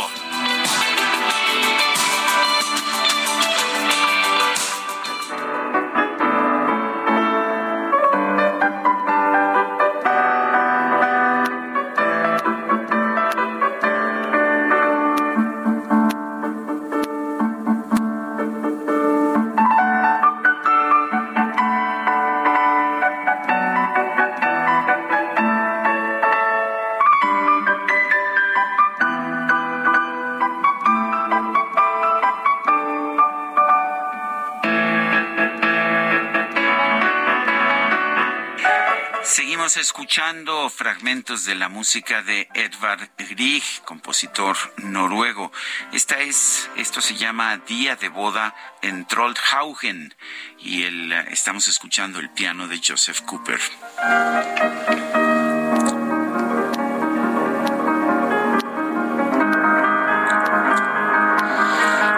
Se oye muy bien. Gracias, DJ Kike, por la música de esta mañana. Eh, nos dice una persona de nuestro auditorio, buen día Lupita y Sergio, mi nombre es Valeria, tengo un hijo de ocho años que tiene parálisis cerebral infantil. Por esto necesita tomar clonazepam que recetó el neurólogo. En el IMSS tiene cuatro meses que no surten este medicamento y de suma importancia que lo tome porque puede convulsionar, además de que al ser un medicamento que genera una cierta adicción no se le puede quitar de un momento a otro. No dan solución y no lo puedo conseguir sin receta. Hemos tenido que estar pagando neurólogo por fuera solo para que nos den la receta y poder comprarlo. Es lo que nos dice esta persona. Ojalá ustedes puedan eh, ayudarnos porque pienso también en todas las personas que no tienen opción de hacer lo que nosotros y que el medicamento del cual depende su salud no lo tienen. Hasta parece que se quisieran deshacer de los enfermos para que dejen de ser un gasto cuando por años hemos pagado el seguro sin hacer uso de él. El presidente decía que pues ya tienen todos los medicamentos, ¿no? El asunto es que si los tienen y no los distribuyen, pues no sirve de absolutamente nada y lo que estamos viendo pues son casos como el de Valeria y de su niño que no tienen el medicamento desde hace ya varios meses. Bueno, son las ocho con treinta y seis minutos. Rápidamente otros mensajes de nuestro público. Sergio y Lupita, siguen los migrantes varados en las vías de la calle de Clave en la colonia Vallejo, en la alcaldía Gustavo Madero. Nadie los está apoyando. Hay muchos niños y adultos sufriendo por el calor. Es la señora Aguayo. Eh, buenos días, Sergio Lupita. Gracias por la bellísima música de Edward Grieg. Excelente selección para el día de hoy. Felicidades por su bien llevado noticiario que nos mantiene bien informados y nos ayuda a formar criterio y opinión, nos dice Fausto a Ramos. Don Fausto, muchas gracias. Y otra persona, gracias por la bellísima música de Edward Grieg. Excelente selección para el día de hoy. Felicidades por su bien llevado noticiero que nos mantiene bien informados y nos ayuda a formar criterio y opiniones, lo que nos dice y se lo agradecemos Fausto A. Ramos. Son las ocho con treinta y seis. Hey, I'm Ryan Reynolds. At Mint Mobile, we like to do the opposite of what Big Wireless does. They charge you a lot, we charge you a little. So naturally, when they announced they'd be raising their prices due to inflation, we decided to deflate our prices due to not hating you. That's right. We're cutting the price of Mint Unlimited from $30 a month to just $15 a month. Give it a try at mintmobile.com slash switch. $45 upfront for three months plus taxes and fees. Promo for new customers for limited time. Unlimited more than 40 gigabytes per month. Slows. Full terms at mintmobile.com. Minutos, 8 con 36. Tenemos con nosotros aquí en la cabina a Jorge Fuentes. Él es vocero de Sileo. Eh, Jorge Fuentes, gracias por estar con nosotros. Muchas en primer gracias, lugar, déjame preguntarte qué es Sileo. Bien, Sileo es una excelente alternativa para quien lee y le duele la cabeza, para quien lee y le da pereza o le da sueño o se frustra porque no comprende lo que lee, porque no consigue la concentración y la atención. En Sileo les ayudamos a conseguir excelentes resultados a, a través de leer 10 veces más rápido, comprensión total y excelente retención. ¿Y cómo es eso? Bien, lo que hacemos realmente es enseñarles cómo ver más palabras por golpe de vista. Todos aprendimos a leer letra por letra, sílaba por sílaba, palabra por palabra. Lo que se hace en Sileo es eh, a través de ejercicios que permiten flexibilizar los músculos oculares, logramos que el campo lector se desarrolle un poquito más, 12, 14, 16 grados. Actualmente estamos entre 3 y 5, ¿vale? Con 12, 14, 16 grados logramos ver más palabras por enfoque visual. Con ello, naturalmente, aceleramos el proceso, la velocidad y, naturalmente, sustraemos ideas principales de todo lo que leemos. ¿Y se lleva mucho tiempo eso de aprender a leer mejor? Eh, no, realmente la capacitación es fácil de hacer dura cuatro meses. Debemos dedicar una hora por semana para, para hacer una capacitación, para estar con las psicólogas y pedagogas de la compañía, para conseguir un resultado positivo. Ya sé que muchas personas nos están escuchando y dicen, yo quiero leer rápido, yo quiero tener mejor calidad de vida a través de la lectura. Por ello deben de contactar con Sileo. ¿Podemos dar el teléfono de una vez? Claro. Sí, es el 55 5500 26 96. Oye, ¿dónde están ubicados? Y hay personas que preguntan si esto se puede hacer también a distancia, porque pues eh, a veces es difícil llegar, ¿no? Y lo puedes tomar a lo mejor en tu hora de comida, puedes aprovecharlo. Es correcto, sí. Se puede hacer en línea, se puede hacer de manera presencial. Eh, Sileo es eh, la empresa con 27 centros de capacitación en la República Mexicana y el sistema en línea, pues bueno, nos permite capacitar al mundo si, es, si, si, alguien lo desea, ¿no? Eh, las personas que se pueden capacitar pueden tener nueve años, de ahí en adelante hasta donde la vista y las ganas lo permiten. ¿Desde nueve años? de nueve años. Desde nueve años en adelante se puede aprender. ¿Qué hay de diferente en la forma en que ustedes enseñan a leer y la forma en que nos enseñan habitualmente a leer a, pues a todos? Exacto, bien. Cuando aprendemos a leer, lo que sucede es que veo una letra y se repite en mi mente. Y además la vocalizo. Por ello todos leemos a la velocidad que hablamos. Conseguimos leer por reconocimiento. Veo la palabra casa, la reconozco, pero si la leo en silencio, la escucho en mi mente, la, escucho internamente. Esto, esto de escucharlo internamente provoca que por asociación yo termine pensando en algo diferente, posiblemente en la casa de mamá, en la casa de papá. Por ello, cuando leo, eh, me distraigo mucho.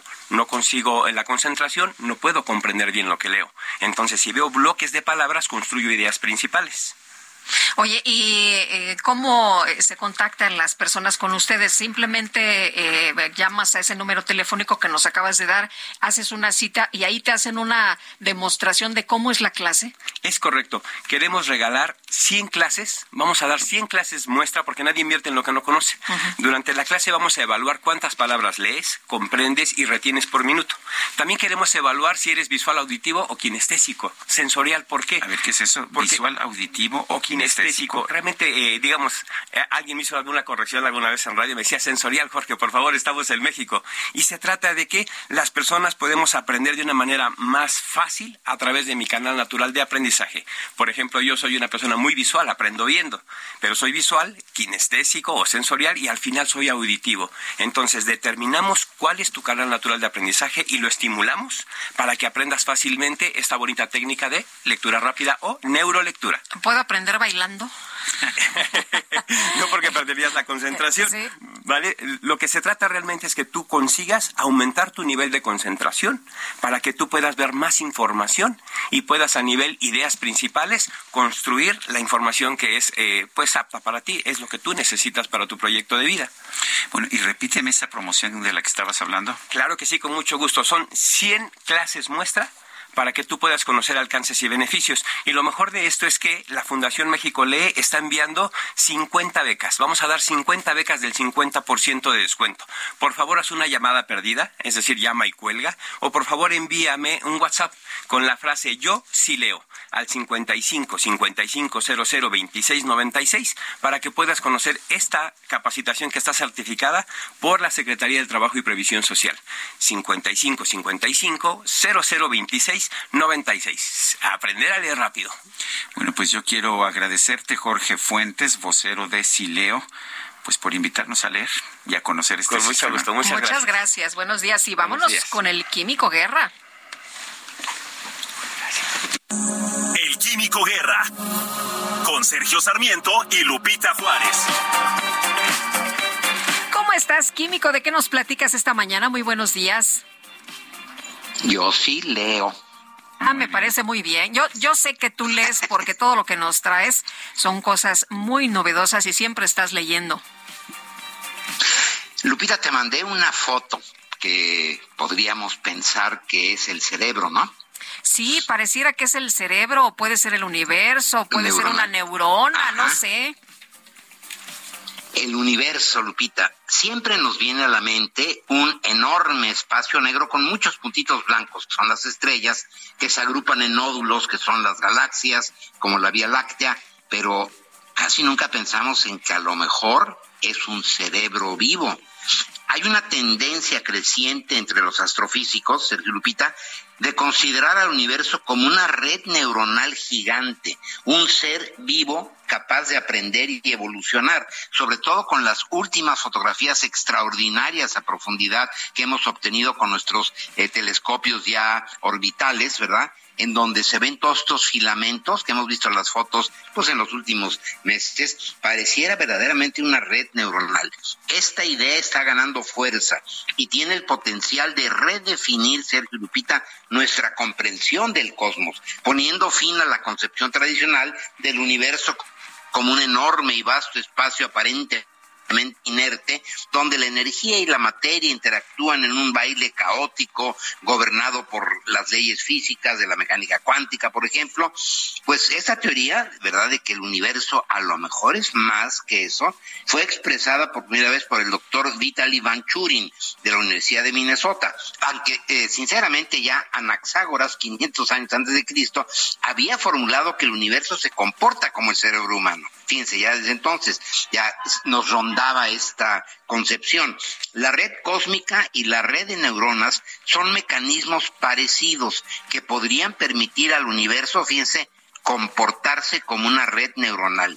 La doctora Sabine Hossenfelder, una de mis heroínas, yo, yo creo que dos, tres veces por semana la oigo porque una gran divulgadora además de la ciencia, ella está en el Instituto de Estudios Avanzados en Frankfurt, en Alemania, publica en Frontiers in Physics, las fronteras de, de la física, una revista científica arbitrada, su apoyo a la idea de que el universo puede ser una entidad pensante, capaz de que nosotros estamos eh, en una minusculísima partecita de una red neuronal, estamos adentro del cerebro de un ente que piensa.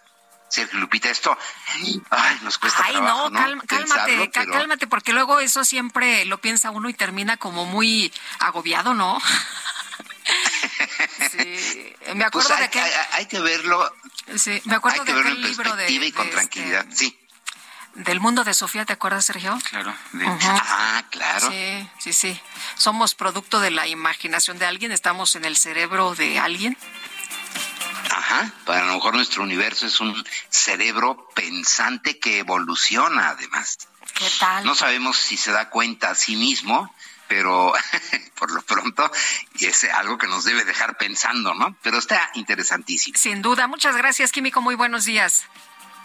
Al contrario, buenos días, buenos días, Sergio. Gracias, gracias. Son las 8 de la mañana con 46 minutos y vamos a otros temas. Eh, está haciendo calor, está haciendo mucho calor.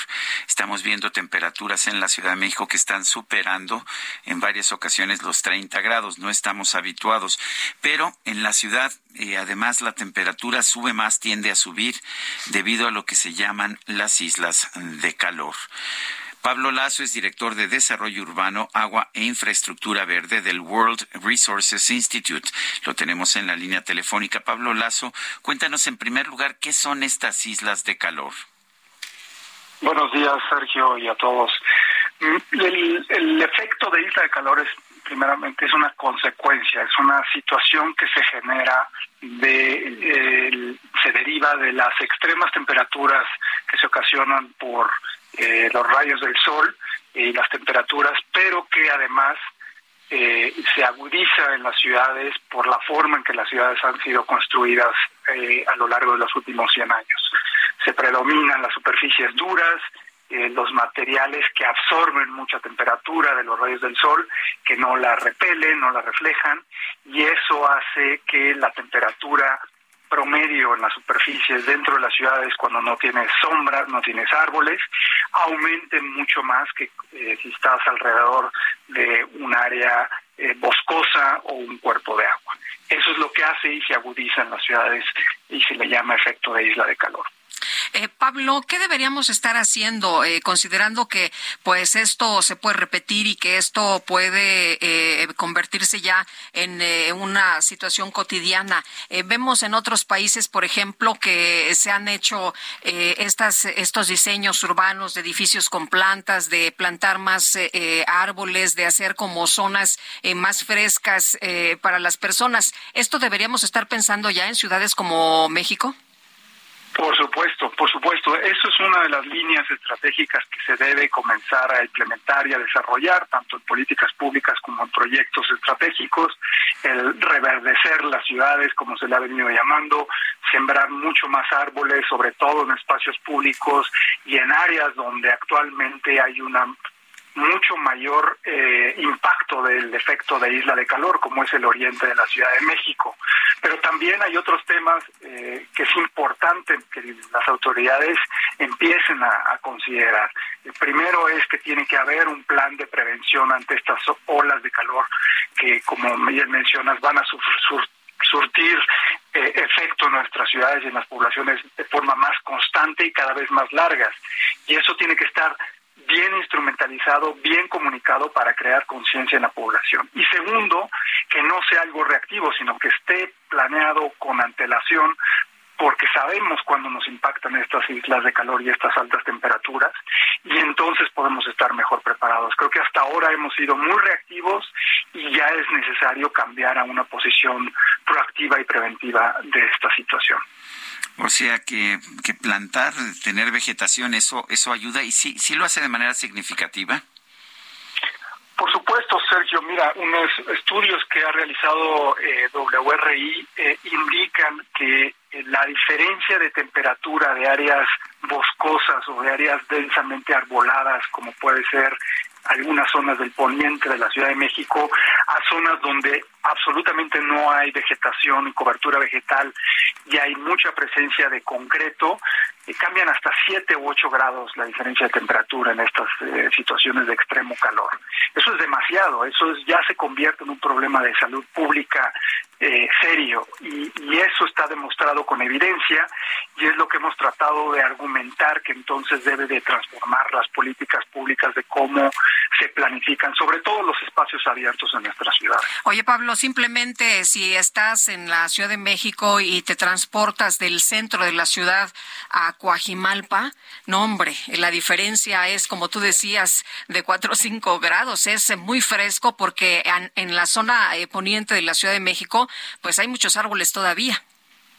Exactamente, exactamente. Y las construcciones también suman, es decir, si hay unas normativas eh, que se pueden realmente eh, imponer eh, ante las futuras construcciones y desarrollos en donde se incite a tener materiales reflejantes en las azoteas, mayor vegetación en las edificaciones, lo que se le llama como azoteas verdes, eso también ayuda mucho a bajar el impacto del efecto de isla de calor. Por ejemplo, una gran área de estacionamiento de concreto sin árboles, pues evidentemente que deteriora y aumenta la temperatura y el impacto de la isla de calor es mucho mayor. Eh, Pablo, en eh, algunas construcciones de la Ciudad de México, las personas han dedicado a hacer eh, pues estas siembras de, de verde, de árboles, de plantas, y se considera, por ejemplo, a la hora de pagar el predial, eh, te, te, cobran menos de predial, te hacen un descuento muy importante si tu construcción está hecha de esta forma. ¿Crees que deberíamos estar impulsando o que el gobierno debería estar impulsando este tipo de acciones eh, de manera eh, en campañas más intensas para que la gente sepa y para que todos pudiéramos tener este pues esta misma prestación, pero al mismo tiempo colaborar con el medio ambiente? Yo pensaría que sí, es una, una medida acertada, sobre todo porque hay que empezar con esta serie de incentivos, puede ser el predial, puede ser otro tipo de asistencias específicas, pero que ayuden a crear conciencia de lo importante que es empezar a incorporar estos elementos tanto en las construcciones, eh, casas, eh, oficinas, edificaciones de mayor altura, como también eh, en el espacio público. Yo creo que eso es muy, muy importante. Cuando tienes tú un gran nuevo desarrollo, por ejemplo, en la zona de Nueva Granada, está toda esta sección de, de, Ejército Nacional hacia el norte, que se está desarrollando de una forma importante. Yo creo que sería importante que las autoridades pongan esta serie de mecanismos y de candados a su vez para que los desarrolladores entiendan que reverdecer el espacio público va a ayudar a la larga a mitigar el efecto de isla de calor, algo que no hemos visto hasta el momento, pero yo creo que ese tipo de incentivos deberían apuntar hacia eso. Yo quiero agradecerte, Pablo Lazo, director de Desarrollo Urbano, Agua e Infraestructura Verde del World Resources Institute, esta conversación. Agradezco a ustedes la invitación. Muy amable y que tengan un buen día. Gracias, Pablo. Buenos días. Y, Sergio y amigos, fíjense que aunque no hay disposición oficial, directivos, escolares y padres de familia han acordado reducir el horario en escuelas de educación básica allá en la zona de Tierra Caliente de Guerrero porque pues el calor está tan intenso que se han alcanzado 44 grados centígrados, 44 grados pero la sensación térmica, vete tú a saber de cuánto será. Se suspenden las clases a las once y media por el tema del calor para que los niños no estén encerrados en sus salones. El secretario de Educación en Guerrero, Marcial Rodríguez, dijo que pese a que no hay anuncio oficial, los papás y los maestros pues tienen la facultad de tomar estas decisiones cuando hay riesgo en la salud de los niños. Son las ocho con cincuenta y cuatro minutos. Nuestro número para que nos mande usted mensajes de WhatsApp es el 55 2010 96 47. 55 20 10 96 47. En Twitter, arroba Sergio y Lupita y pues también le recuerdo el, el, la cuenta de Twitter de nuestra pues de nuestra casa matriz de esta casa en la que desde la que estamos transmitiendo arroba Heraldo de México. Nosotros vamos a una pausa y regresamos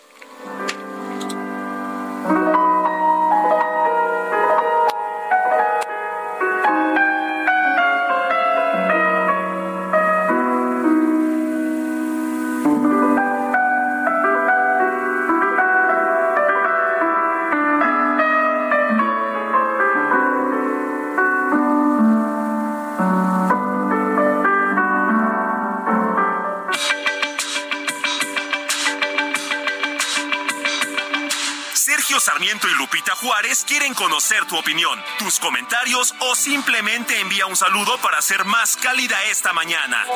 Envía tus mensajes al WhatsApp 55 20 10 96 47.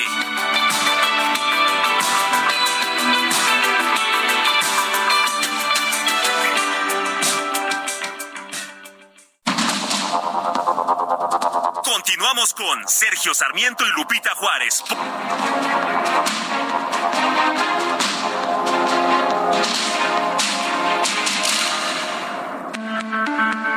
Tercer jueves de junio se conmemora el Día Mundial del Cáncer de Riñón, efeméride establecida por la Coalición Internacional contra el Cáncer de Riñón en el año 2017 para crear conciencia sobre esta patología que afecta a millones de personas en todo el mundo. La Organización Panamericana de la Salud señala que el cáncer de riñón es la segunda causa de muerte en el continente africano. Se estima que para el año 2030 se va a incrementar en un 32% el diagnóstico de personas con este tipo de cáncer debido al envejecimiento de la población y a los hábitos que incrementan el riesgo de padecerlo. De acuerdo con la American Cancer Society, el cáncer de riñón se forma en el tejido de las células renales generalmente en pacientes con una edad promedio de 64 años y es más común en hombres que en mujeres. Para 2023, el tema para la campaña de esta efeméride es Necesitamos hablar sobre cómo vivir con cáncer de riñón. Se enfoca en la importancia de una buena nutrición, el manejo de los efectos secundarios de los tratamientos y el valor del apoyo a los pacientes por parte de sus familiares y amigos.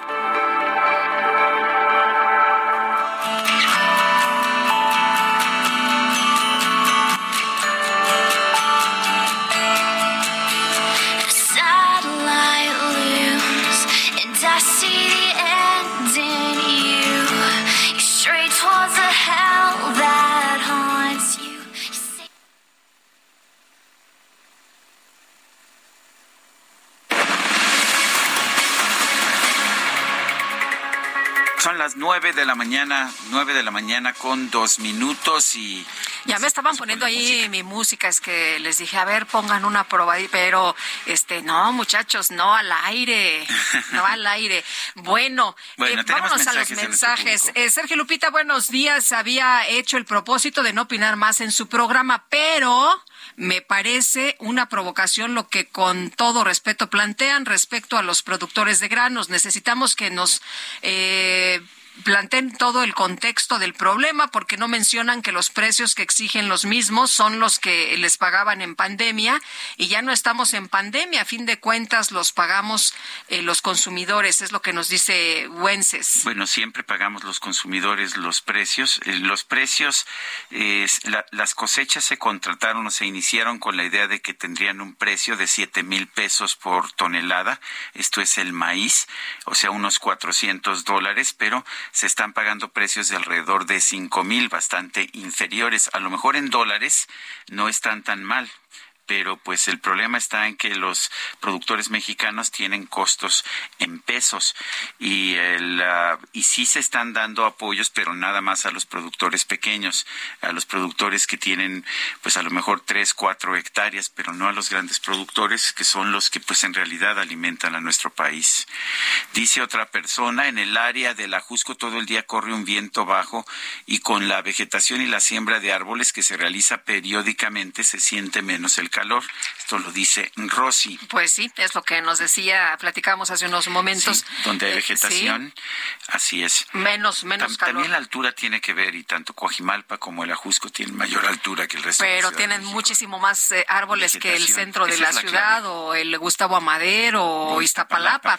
Eh, nos dice otra persona, buenos días, por favor no digan mi nombre.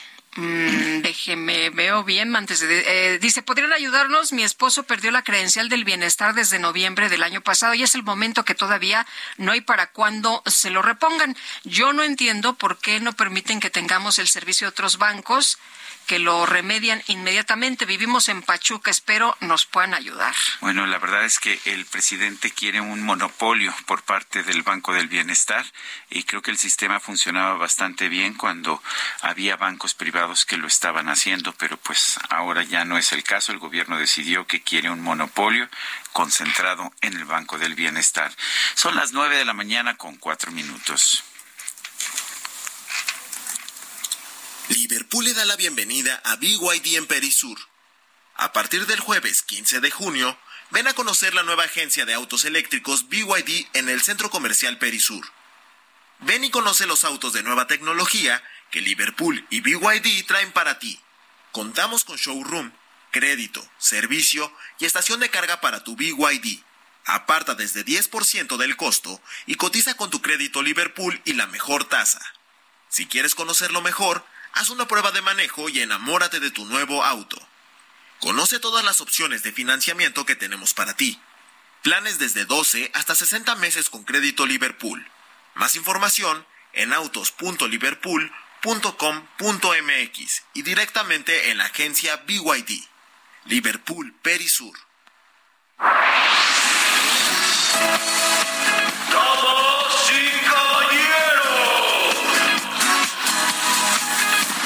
ustedes, la micro deportiva.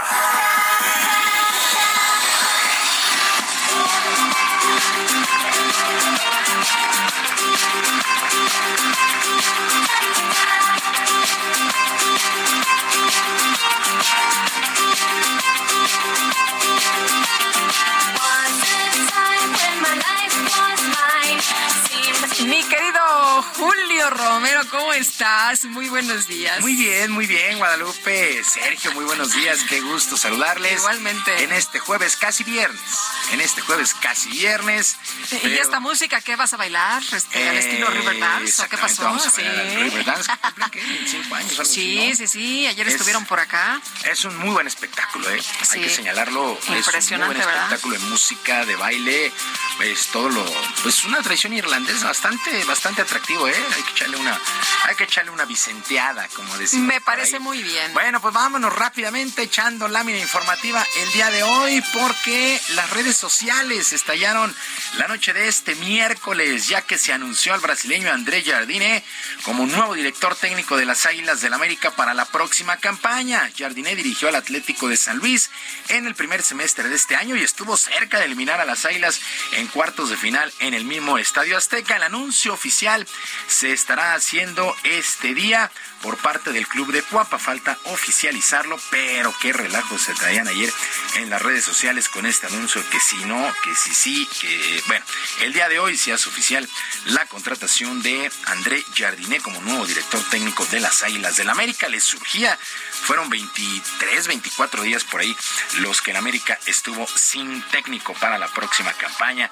Y la selección mexicana de fútbol se juega esta noche el duelo más importante en la corta etapa del técnico Diego Coca al enfrentar a su similar de los Estados Unidos en las semifinales de la Nations League de la CONCACAF.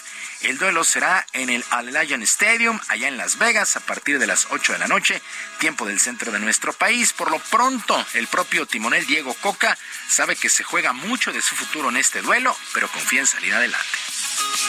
A alguien hay que echarle la culpa. En el fútbol es así. El que tiene la culpa es el técnico. Yo no, ni fui a Qatar, o sea, no tuve la culpa de nada, eso está claro, ¿no? Pero acepto el lugar donde estoy, entiendo la gente, entiendo lo, que están diciendo y yo creo en el trabajo y en el tiempo. Y por eso me contrataron, creo yo. Entonces, si los que me contrataron confían en mí, que con trabajo y con tiempo vamos a cambiar esta selección, bueno, ojalá que pueda tener trabajo y tiempo. Season all you need figure down. Bueno, Estados Unidos va con su mejor equipo a este duelo. Posteriormente se vendrá la Copa Oro, pero paso a paso sí hay que ganarle a Estados Unidos hoy por la noche en estas semifinales de la Nations League. En el otro compromiso del área, Panamá se estará midiendo a, Canadá. El duelo es a las 5 de la tarde, ahí mismo en Las Vegas. Pues así la actividad en la CONCACAF. Mientras que en Europa también se juegan las semifinales de esta Nations League. Por lo pronto, el día de ayer en Rotterdam, el equipo de Croacia venció cuatro goles por dos a Países Bajos y para el día de hoy a las 12.45 tiempo en la Ciudad de México en un verdadero clásico España. Se mide a su similar de Italia. El defensa del conjunto español Jordi Alba pidió el apoyo de todos los involucrados y de la afición, ya que quieren vivir un sueño de ganar este título. Estamos convencidos de que vamos a ir bien. Eh, lo que veo yo es muy positivo. Hay que estar más unidos que nunca. Tanto creo que desde dentro estamos muy unidos que eso que eh, vamos por el buen camino. Llamaría, bueno, eh, también a, todo el mundo, ¿no? A que estuviéramos unidos. Creo que es un torneo muy bonito de, de jugar y, y, ojalá que lo podamos ganar. Eh, trabajamos mucho en el pasado, ¿no? Para poder estar aquí.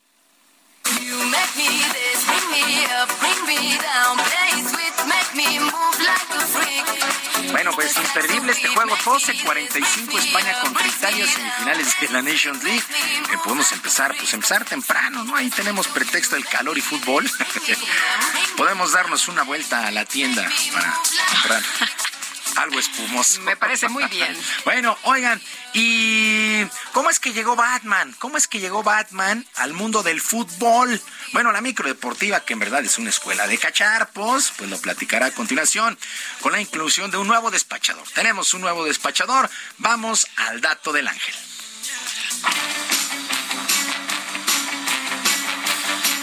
¿Sabías que en el 2018 Batman tuvo un enfrentamiento con el Valencia? En realidad no fue exactamente el superhéroe, sino el equipo legal de DC Comics, el cual emprendió acciones legales contra el club español al considerar que su nuevo logotipo, lanzado para las conmemoraciones por sus 100 años de historia, hacía un uso no autorizado de la imagen de Batman. El logo que generó la polémica no incluía mayores elementos que el tradicional murciélago que utiliza el club desde su fundación, pero con un estilo dorado en varias tonalidades. Las diferentes fases del proceso legal se extendieron por más de dos años hasta que en 2021 se alcanzó un acuerdo entre ambas partes, con el que DC aceptó que Valencia continuara con su nuevo logo, pero en un ámbito estrictamente deportivo.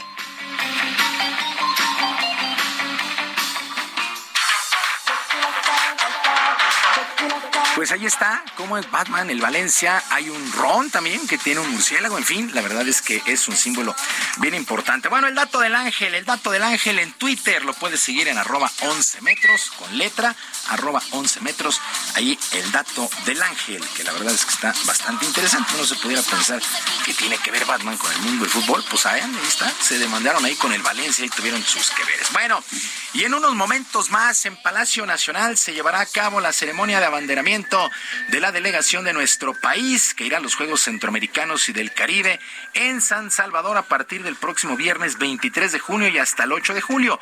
La gimnasta Alexa Moreno y el levantador de pesas Jorge Cárdenas fueron los elegidos como los abanderados del equipo. Mucha suerte para esta delegación de nuestro país que estará en los Juegos Centroamericanos y del Caribe a partir, repito, del próximo 23 de junio. La ceremonia en unos minutos más, por ahí de las 10 está, está programada. Bueno, y los Diablos Rojos, los Diablos Rojos hicieron historia al vencer anoche nueve carreras por dos a Unión Laguna en el estadio Alfredo Harp y con esto llegaron a su triunfo 5.400 en su historia en la Liga Mexicana de Béisbol, la más grande en todo el circuito.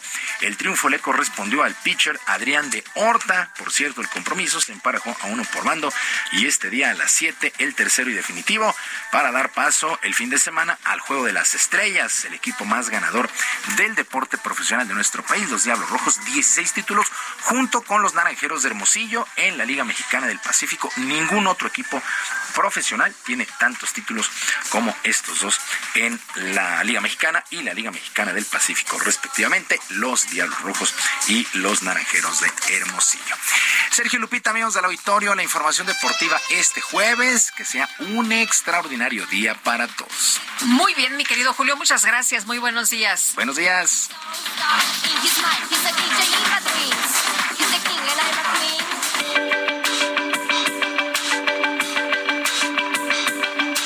Lupita Juárez, tu opinión es importante. Síguela en arroba Lupita Juárez H.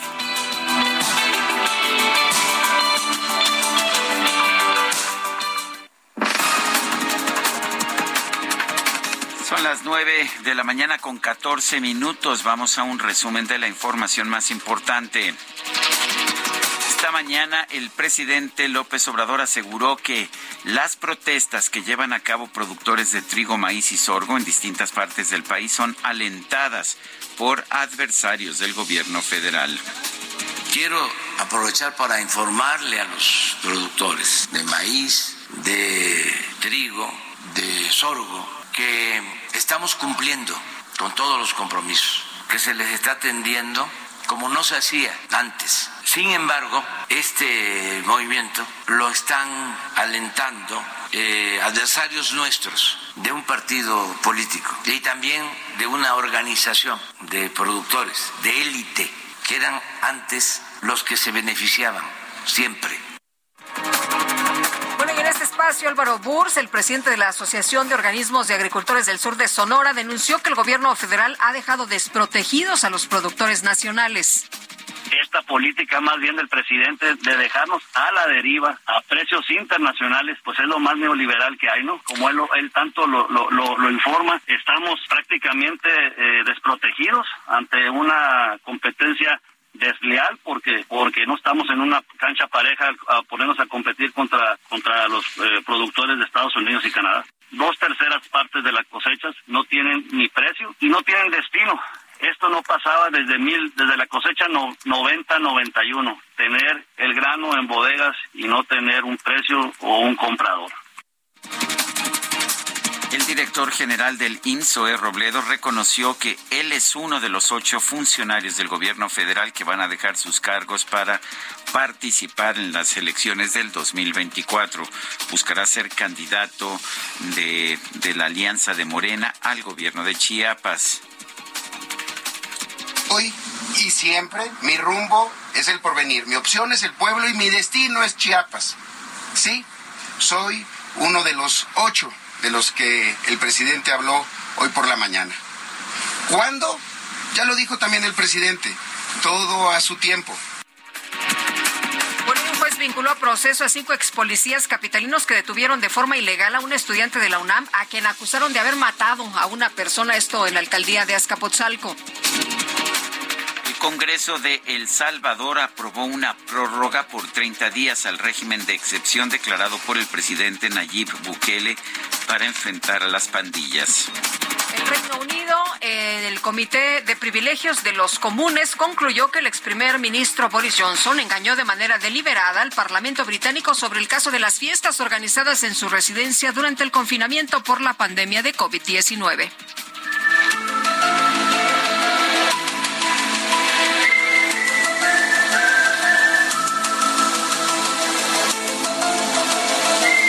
Redes sociales se hizo viral un video en el cual se observa un supuesto alienígena.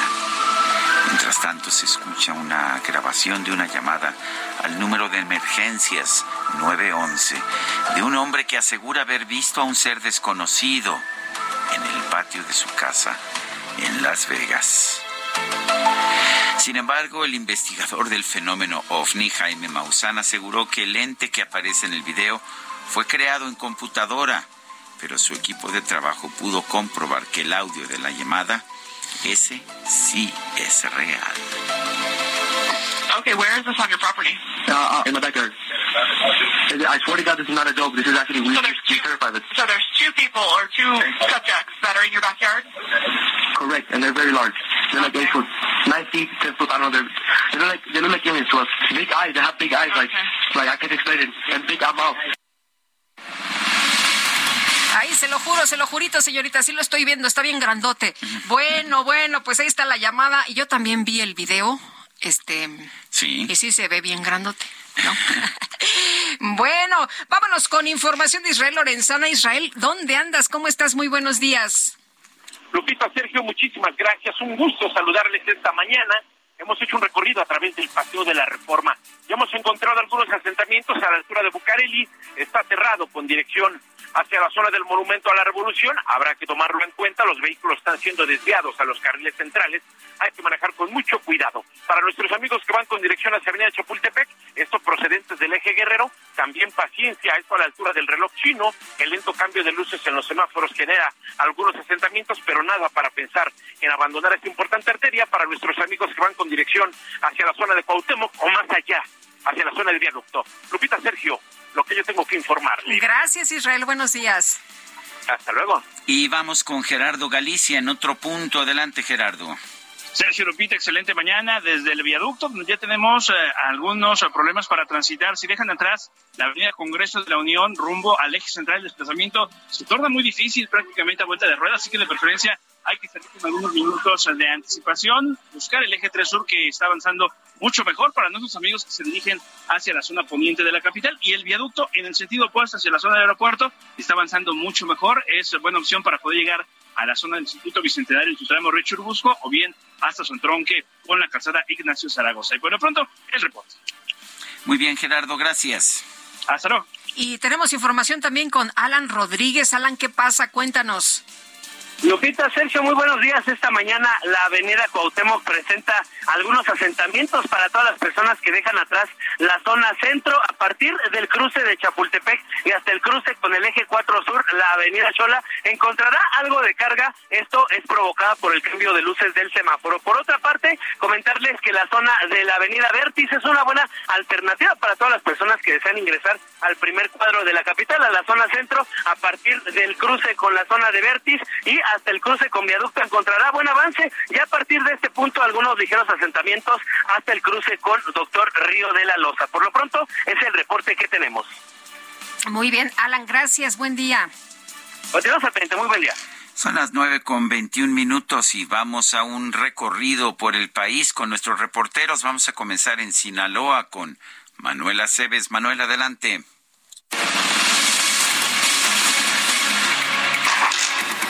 El bloqueo en el Aeropuerto Internacional de Culiacán continúa este jueves. Productores agrícolas mantienen su plantón en la terminal aérea y por consecuencia las operaciones siguen canceladas, lo cual provocó la cancelación de 57 vuelos el pasado miércoles y de acuerdo a datos de la Secretaría de Seguridad Pública de Sinaloa, la cancelación de estos vuelos afectó a 7.437 pasajeros que tenían previsto partir o arribar a Sinaloa. Todo ello derivó en la cancelación de eventos importantes, citas de negocios que no podrán reemplazarse, intervenciones médicas que habrán de reprogramarse y que ponen en riesgo la vida de los pacientes, así como vacaciones que tendrán que esperar. Al lugar arribó personal de la Fiscalía General de la República, lo cual indica que ya hay denuncias contra los productores agrícolas, tal y como ocurrió en la toma reciente de las instalaciones de Pemex.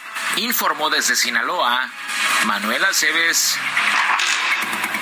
Qué gusto saludarlos, Sergio y Lupita. Les platico que la mañana de este miércoles fue asesinado a balazos un elemento de la Agencia Ministerial de Investigación Criminal, que es una corporación afiliada a la Fiscalía de Sonora. El agente fue identificado como Octavio Ayala y fue asesinado en el municipio de Guatabampo, Sonora, al salir de su casa. La agresión se presentó alrededor de las 8.30 de la mañana, cuando el oficial se trasladaba a bordo de su vehículo personal por la calle Matamoros en la colonia 14 de enero, cerca de su domicilio particular.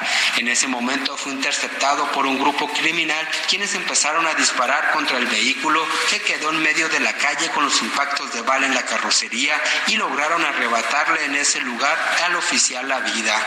Le platico que la Fiscalía General de Justicia del Estado confirmó que fue un ataque directo contra la gente de la AMIC, donde aseguraron que ya están trabajando sobre diversas líneas de investigación sobre este caso, incluidos los operativos donde ha participado el oficial. Manifestaron sus condolencias para la familia, amigos y compañeros de la gente de la MIG arteramente asesinado, reiterando su compromiso para que no exista impunidad en este caso. Ese es el reporte desde Sonora. Buenos días. Bueno, pues es la información que nos dan nuestros reporteros a lo largo y a lo ancho del país. Estamos afortunados de contar con una excelente red de reporteros, así como estamos con presencia en muchas ciudades, muchas entidades de nuestro México. Son las nueve de la mañana con veinticuatro minutos, nueve con veinticuatro. Nuestro número para que nos mande mensajes de WhatsApp es el 55 2010 96 47. En Twitter, arroba Sergio y Lupita. Le recomiendo también arroba Heraldo de México. Vamos a una pausa y regresamos.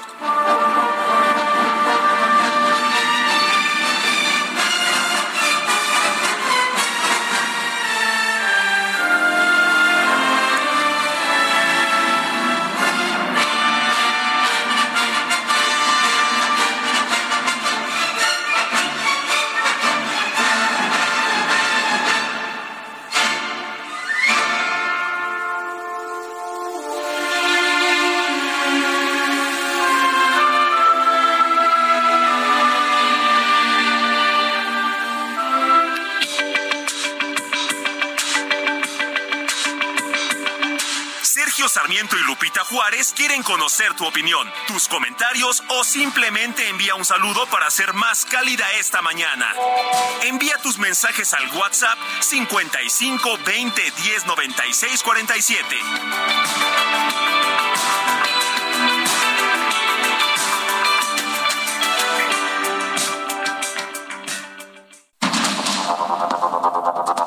Continuamos con Sergio Sarmiento y Lupita Juárez por el Heraldo Radio.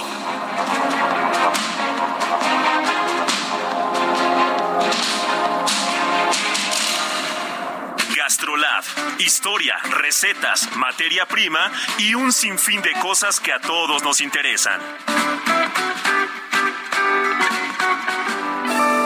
Hola amigos del Heraldo Radio, soy el chef Israel Arechiga de Gastrolab y hoy traigo una receta con toques orientales que para el paladar mexicano nos viene muy bien porque es el tipo de sabores fuertes con mucha personalidad que disfrutamos y sobre todo tiene bastantes ingredientes pero es fácil de ejecutar. Los ingredientes para este pollo a la naranja son una pieza de pechuga de pollo que vamos a trocear en cubos de 2 por 2 aproximadamente, una cebolla blanca picada pero tampoco tan fina, va a ser un picado un poquito más grande de lo normal, cuatro piezas de naranja, dos cucharadas de salsa de soya, dos dientes de ajo, un poquito de vinagre de manzana, con 15 o 20 mililitros será suficiente, una cucharada de azúcar, dos cucharadas de fécula de maíz, aceite de oliva, sal y pimienta negra molida al gusto.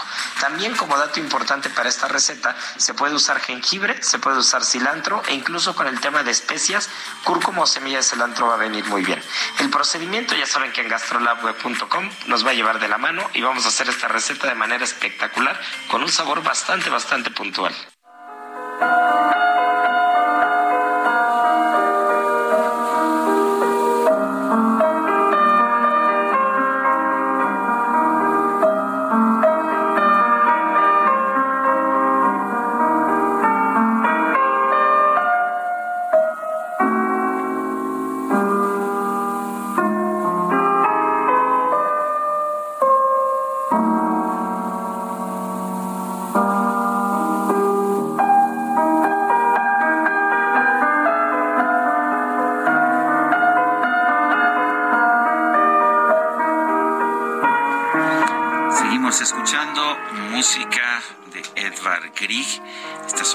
de piano lírico, se llaman así. La pianista es Einar Sten Nockleberg.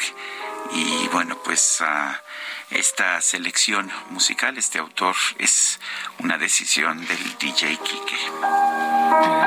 Para que veas que este DJ conoce de todo. De todo. Bueno, y vámonos a los mensajes. Nos dice una persona de nuestro auditorio, estimados Lupita y Sergio, mi esposa Flor un servidor los escuchamos desde su primer programa y somos fieles seguidores de ustedes. Nos encanta su objetividad en estos tiempos en los que se quiere distraer la atención en temas desde mi punto de vista de menor importancia.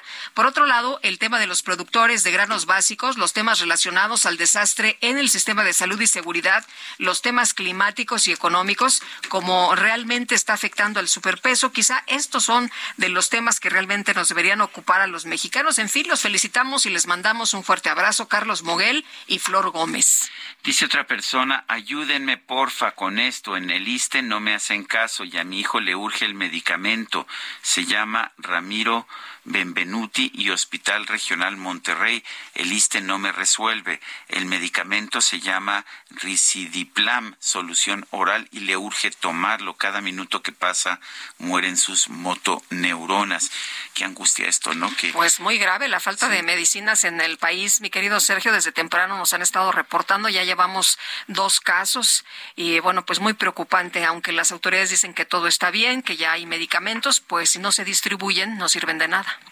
En fin.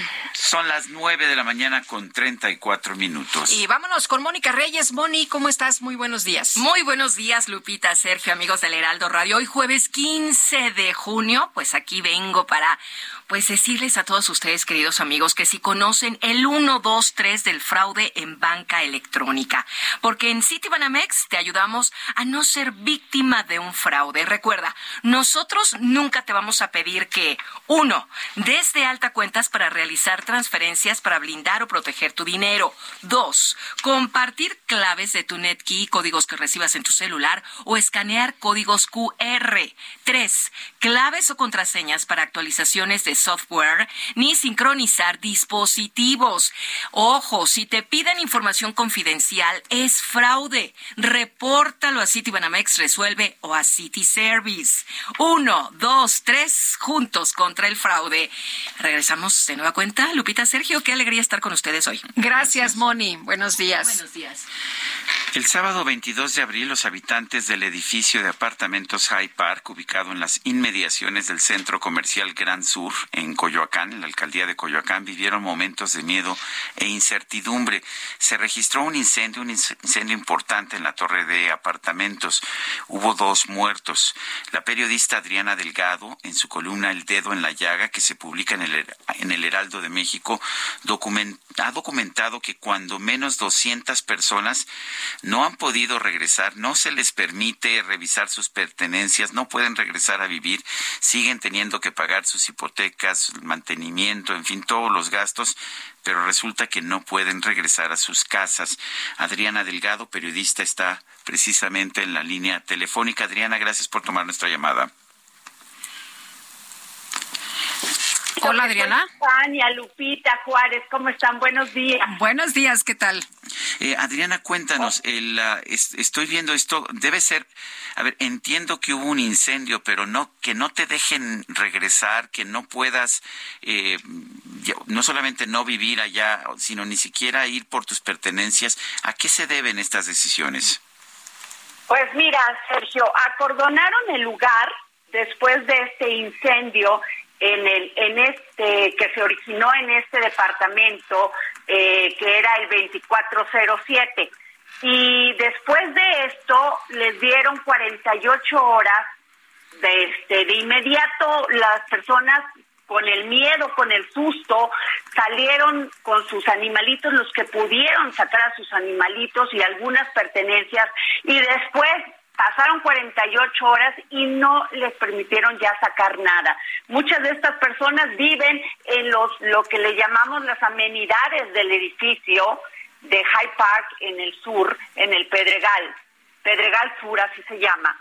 Y este y no les han permitido, les hicieron tramitar un permiso para porque muchas personas se quedaron incluso sin sus papeles más este eh, importantes, ¿no? Y después de ahí pues todo está en, en con en la delegación de Coyoacán con el fiscal Gustavo Silva Hernández que por cierto muchos de los de los habitantes me decían que al principio pues este le mandaban mensajes para poder para que les diera permiso de sacar sus cosas y que incluso se enojó el fiscal y ahí paró el tema. Tienen ya casi, que son dos meses, Sergio, que siguen en la misma deriva, muchos ya se regresaron. Tengo una persona que me dio su testimonio que se fue, se regresó a vivir a Veracruz, porque dicen lo que tú mencionabas al principio, no podemos pagar la hipoteca, no podemos pagar otro lugar donde rentar aquí sea, los gastos se nos han ido al cielo y quien lleva este caso es Roberto Vivani Bolaños, que es el que lleva la carpeta de investigación y ya van dos meses, Sergio, que no han hecho nada.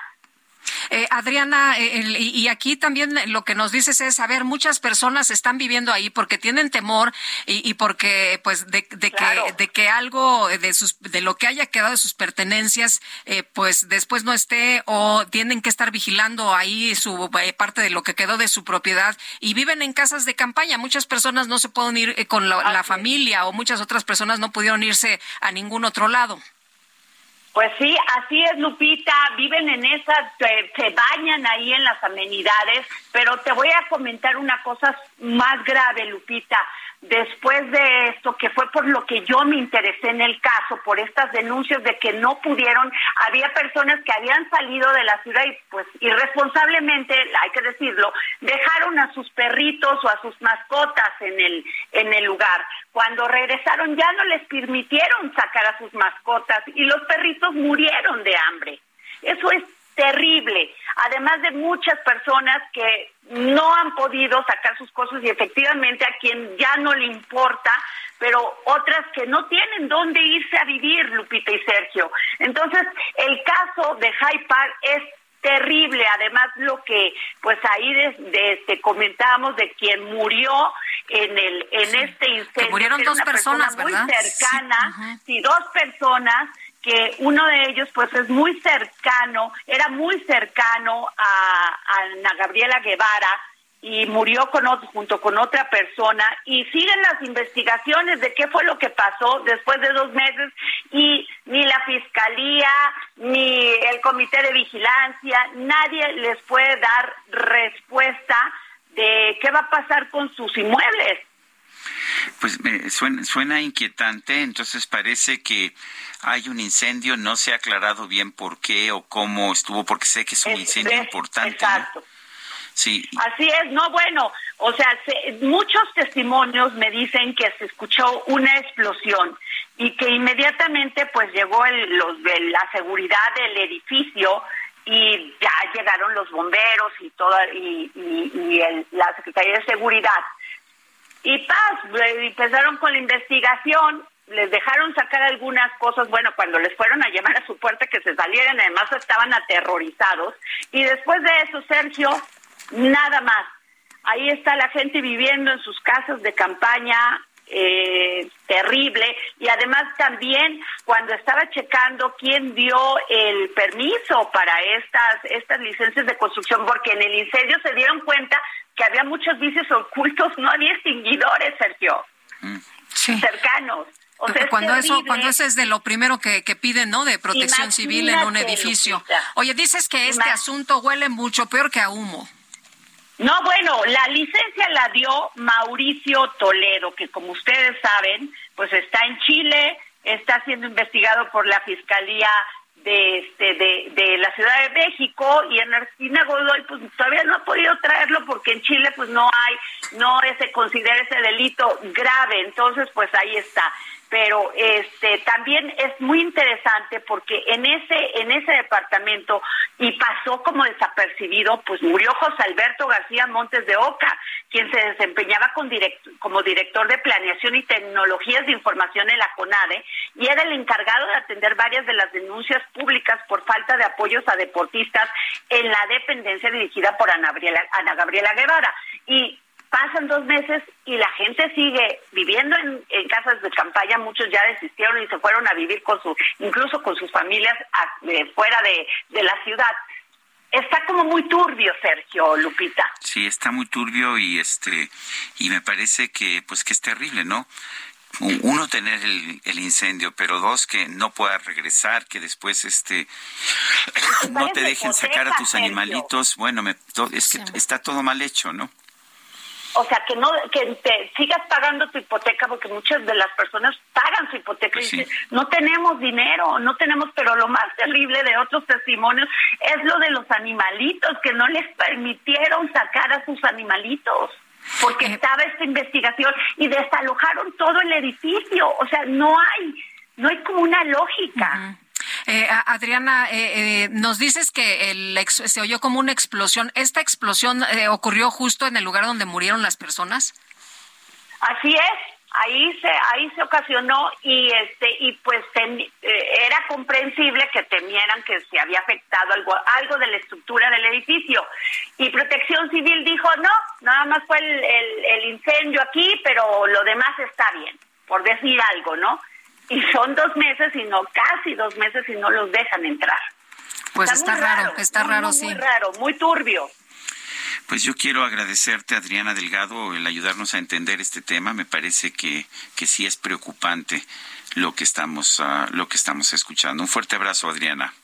Gracias, Sergio. Lupita, un gran abrazo. Gracias, igualmente. Muy buenos días. Bueno, este miércoles se llevó a cabo la 96 Convención Nacional de la Industria de Radio y Televisión y se fueron para allá, para Chihuahua. Salvador Villalobos, presidente ejecutivo del Consejo de la Comunicación. ¿Cómo estás? Qué gusto saludarte esta mañana. Muy buenos días. Ay, se nos cortó la comunicación. Parece que sí se nos cortó. Vamos a tratar de restablecer el, el contacto en unos momentos más para que eh, Salvador nos platique pues cómo les fue con este encuentro. Anduvo por allá eh, también este algunos políticos, ¿eh? eh ah, sí. se dieron su vuelta por allá. por allá. Ricardo Monreal andaba, andaba por allá. Salvador, qué gusto saludarte. Se nos cortó la comunicación, pero ahora sí ya nos podemos escuchar. ¿Cómo estás? Buenos días. Así es, que, Lupita, querido Sergio, qué gusto saludarlos, muy buenos días y feliz de saludarlos desde aquí, desde la bella ciudad de Chihuahua. Oye, cuéntanos cómo, cómo les fue en esta convención. Muy bien, eh, ha sido un éxito esta convención en donde se ha mostrado la unidad también de toda la industria de radio y televisión, donde han demostrado también su gran compromiso de seguir aportando al país a través de todos sus miles de programas. Imagínate, informaron, Lupita Sergio, que cada día se producen más de 40 mil programas de entretenimiento, de noticias culturales en beneficio también de las y los mexicanos. ¿no? Entonces, pues, y, definitivamente se habló de todas las grandes campañas también en bien social que todos los días las estaciones de radio difunden, como campañas a favor del agua, campañas a favor de la salud, de vacunación en su momento, etcétera. Ha sido una convención muy exitosa en donde se ha demostrado gran unidad y sobre todo gran compromiso para los próximos años que vienen. Eh, Salvador, ¿cuál es el futuro de la industria de la radio y la televisión? Pues sabemos que, hay problemas tecnológicos, que eh, la tecnología está cambiando las reglas del juego, pero también la radio y la televisión abiertas tienen que pagar un impuesto pues injusto, adicional en tiempo a, los partidos políticos y al gobierno. Eh, ¿Cómo están viendo allá el futuro en la industria de la radio y la televisión? Sí, ese es un, un, tema que definitivamente se tiene que seguir, eh, podría seguir luchando, ¿no? Pero seguir cabildeando, negociando para que realmente se considerara, pues, disminuir esa, esa tarifa que es impositiva que tiene en la industria de la radio y televisión. Voy a explicarles por qué. Hace muchos años se crea lo que le llaman tiempos oficiales, que es un tema como si fuera un impuesto que le imponen también a todas las, las estaciones de radio y televisión para difundir de manera gratuita alguna de las cápsulas o campañas que el gobierno, en este caso... Ahora, es un impuesto adicional, ¿eh? Porque las emisoras ya pagan completamente sus impuestos. Totalmente. Entonces, además, y no solamente pagan el costo del espectro, o sea, la, concesión, que en este caso ahorita le están pidiendo pagarlas por 20 años por adelantado. Entonces, eso también es una barbaridad, ¿no? Porque imagínate invertir 20 años por adelantado lo que podría ser tu negocio. Dos, como tú dices, todos los impuestos normales que cualquier empresa paga, cualquier empresa formal. Y aparte, este impuesto eh, o esta tarifa o estos tiempos oficiales en los cuales están obligados a transmitir, ¿no? Eso es una negociación que todos los días trae consigo la Cámara de Televisión con las diferentes autoridades y yo creo que está avanzando ahorita con la, nueva directiva de la Cámara de Televisión y por eso esta convención también es muy positiva, porque también se les muestra a, a las autoridades, pero también a la sociedad, por la gran labor que tiene la, la, la industria, las empresas de radio y televisión a favor de nuestro país, ¿no? Mm, bueno, oye, y, también eh, en estas convenciones se escuchan eh, muchas voces, ¿no? Distintas eh, opiniones. Cuéntanos de los invitados ha tenido invitados muy importantes, ha estado desde el señor Marcelo Ebrard, desde el Monreal, ha estado también Santiago Cris, diferentes senadoras, eh, comisionados del IFETEL también, que son los que de alguna están regulando ahorita estos temas que platicábamos, y grandes personalidades también que nos han, que han acompañado, como Enrique La Madrid. Eh, y, bueno, yo creo que podría decirte que en gran resumen es eso, es, el compromiso que las, que las empresas de radio y televisión están dando para los próximos años. Y a platicarles ahí por qué. No solamente, eh, si, reflexionamos cuando hay un desastre natural, ¿quiénes son los únicos que están presentes? La radio y televisión. Y todos los días ustedes no descansan, no duermen.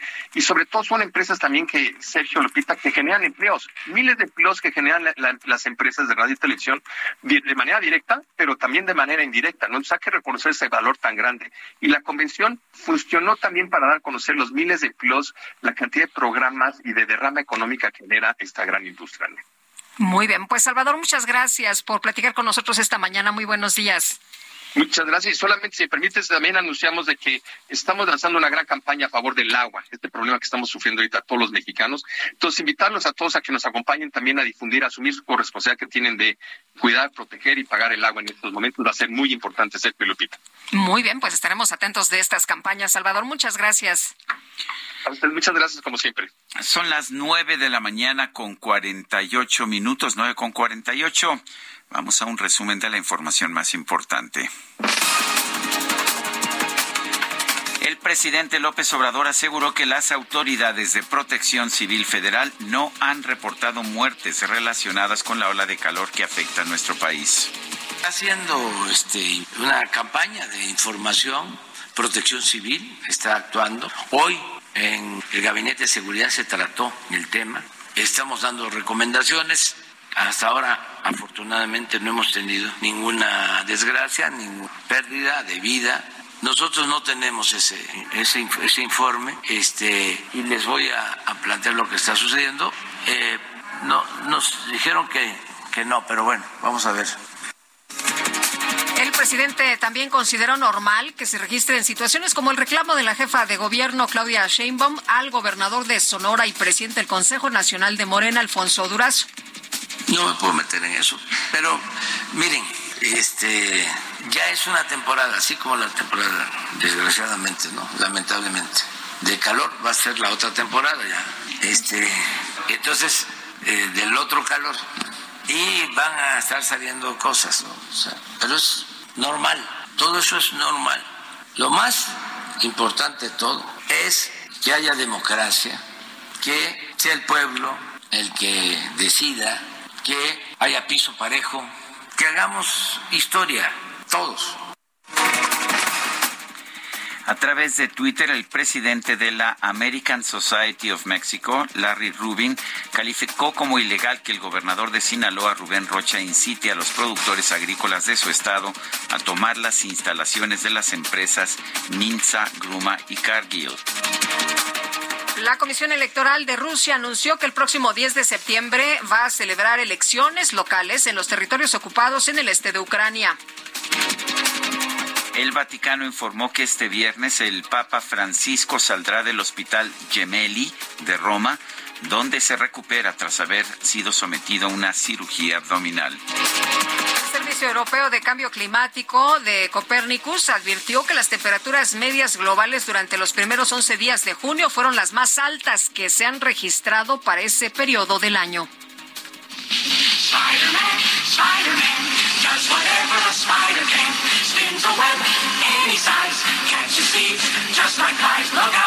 Ah, Spider-Man. Este miércoles se dio a conocer y debo decirlo que con mucha tristeza el fallecimiento del legendario artista de Marvel Comics, John Romita. Tenía 93 años. Será recordado como uno de los primeros dibujantes de The Amazing Spider-Man, el asombroso hombre araña. Además fue uno de los creadores de personajes icónicos como Wolverine, The Punisher y el amor platónico del hombre araña Mary Jane Watson.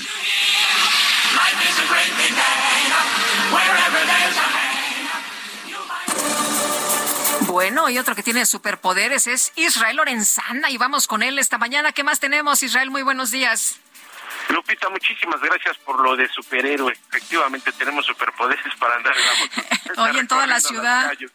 En toda la ciudad, Lupita. Bueno, pues fíjate que tenemos malas noticias para los automovilistas que vienen a través del Paseo de la Reforma. Ya van a encontrar cortes viales, esto a la altura del eje 1 poniente en su tramo Guerrero, exactamente acá a la altura del Caballito Lupita, tenemos un grupo de manifestantes que están cerrando los carriles centrales y los laterales con dirección hacia insurgentes y en el sentido opuesto hacia Avenida Hidalgo.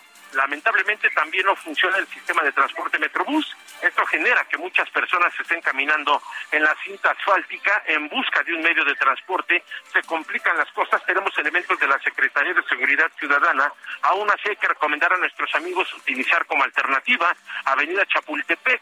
Esto con dirección hacia la Avenida de los Insurgentes. Hay que señalar también, Lupita, que tenemos el cierre a los accesos hacia el Monumento a la Revolución. Alrededor de las cuatro de la tarde se va a estar llevando a cabo un evento de la jefa de gobierno Claudia Sheinbaum, de manera que bueno, pues los elementos policíacos también resguardan los accesos hacia el Monumento a la, Revolución. Hay que pasar con mucho cuidado y por supuesto, Lupita Sergio, nosotros vamos a estar muy al pendiente. Muy bien, muchas gracias Israel, muy buenos días.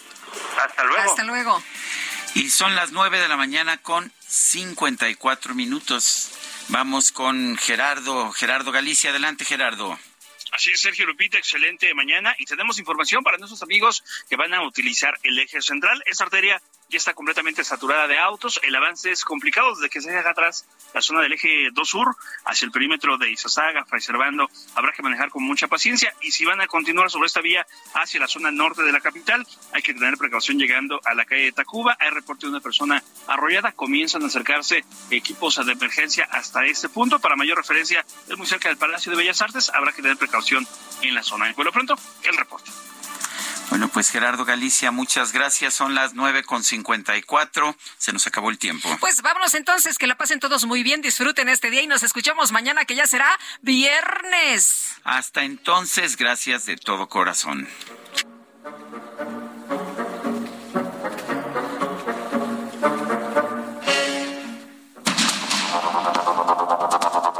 Media Group presentó Sergio Sarmiento y Lupita Juárez.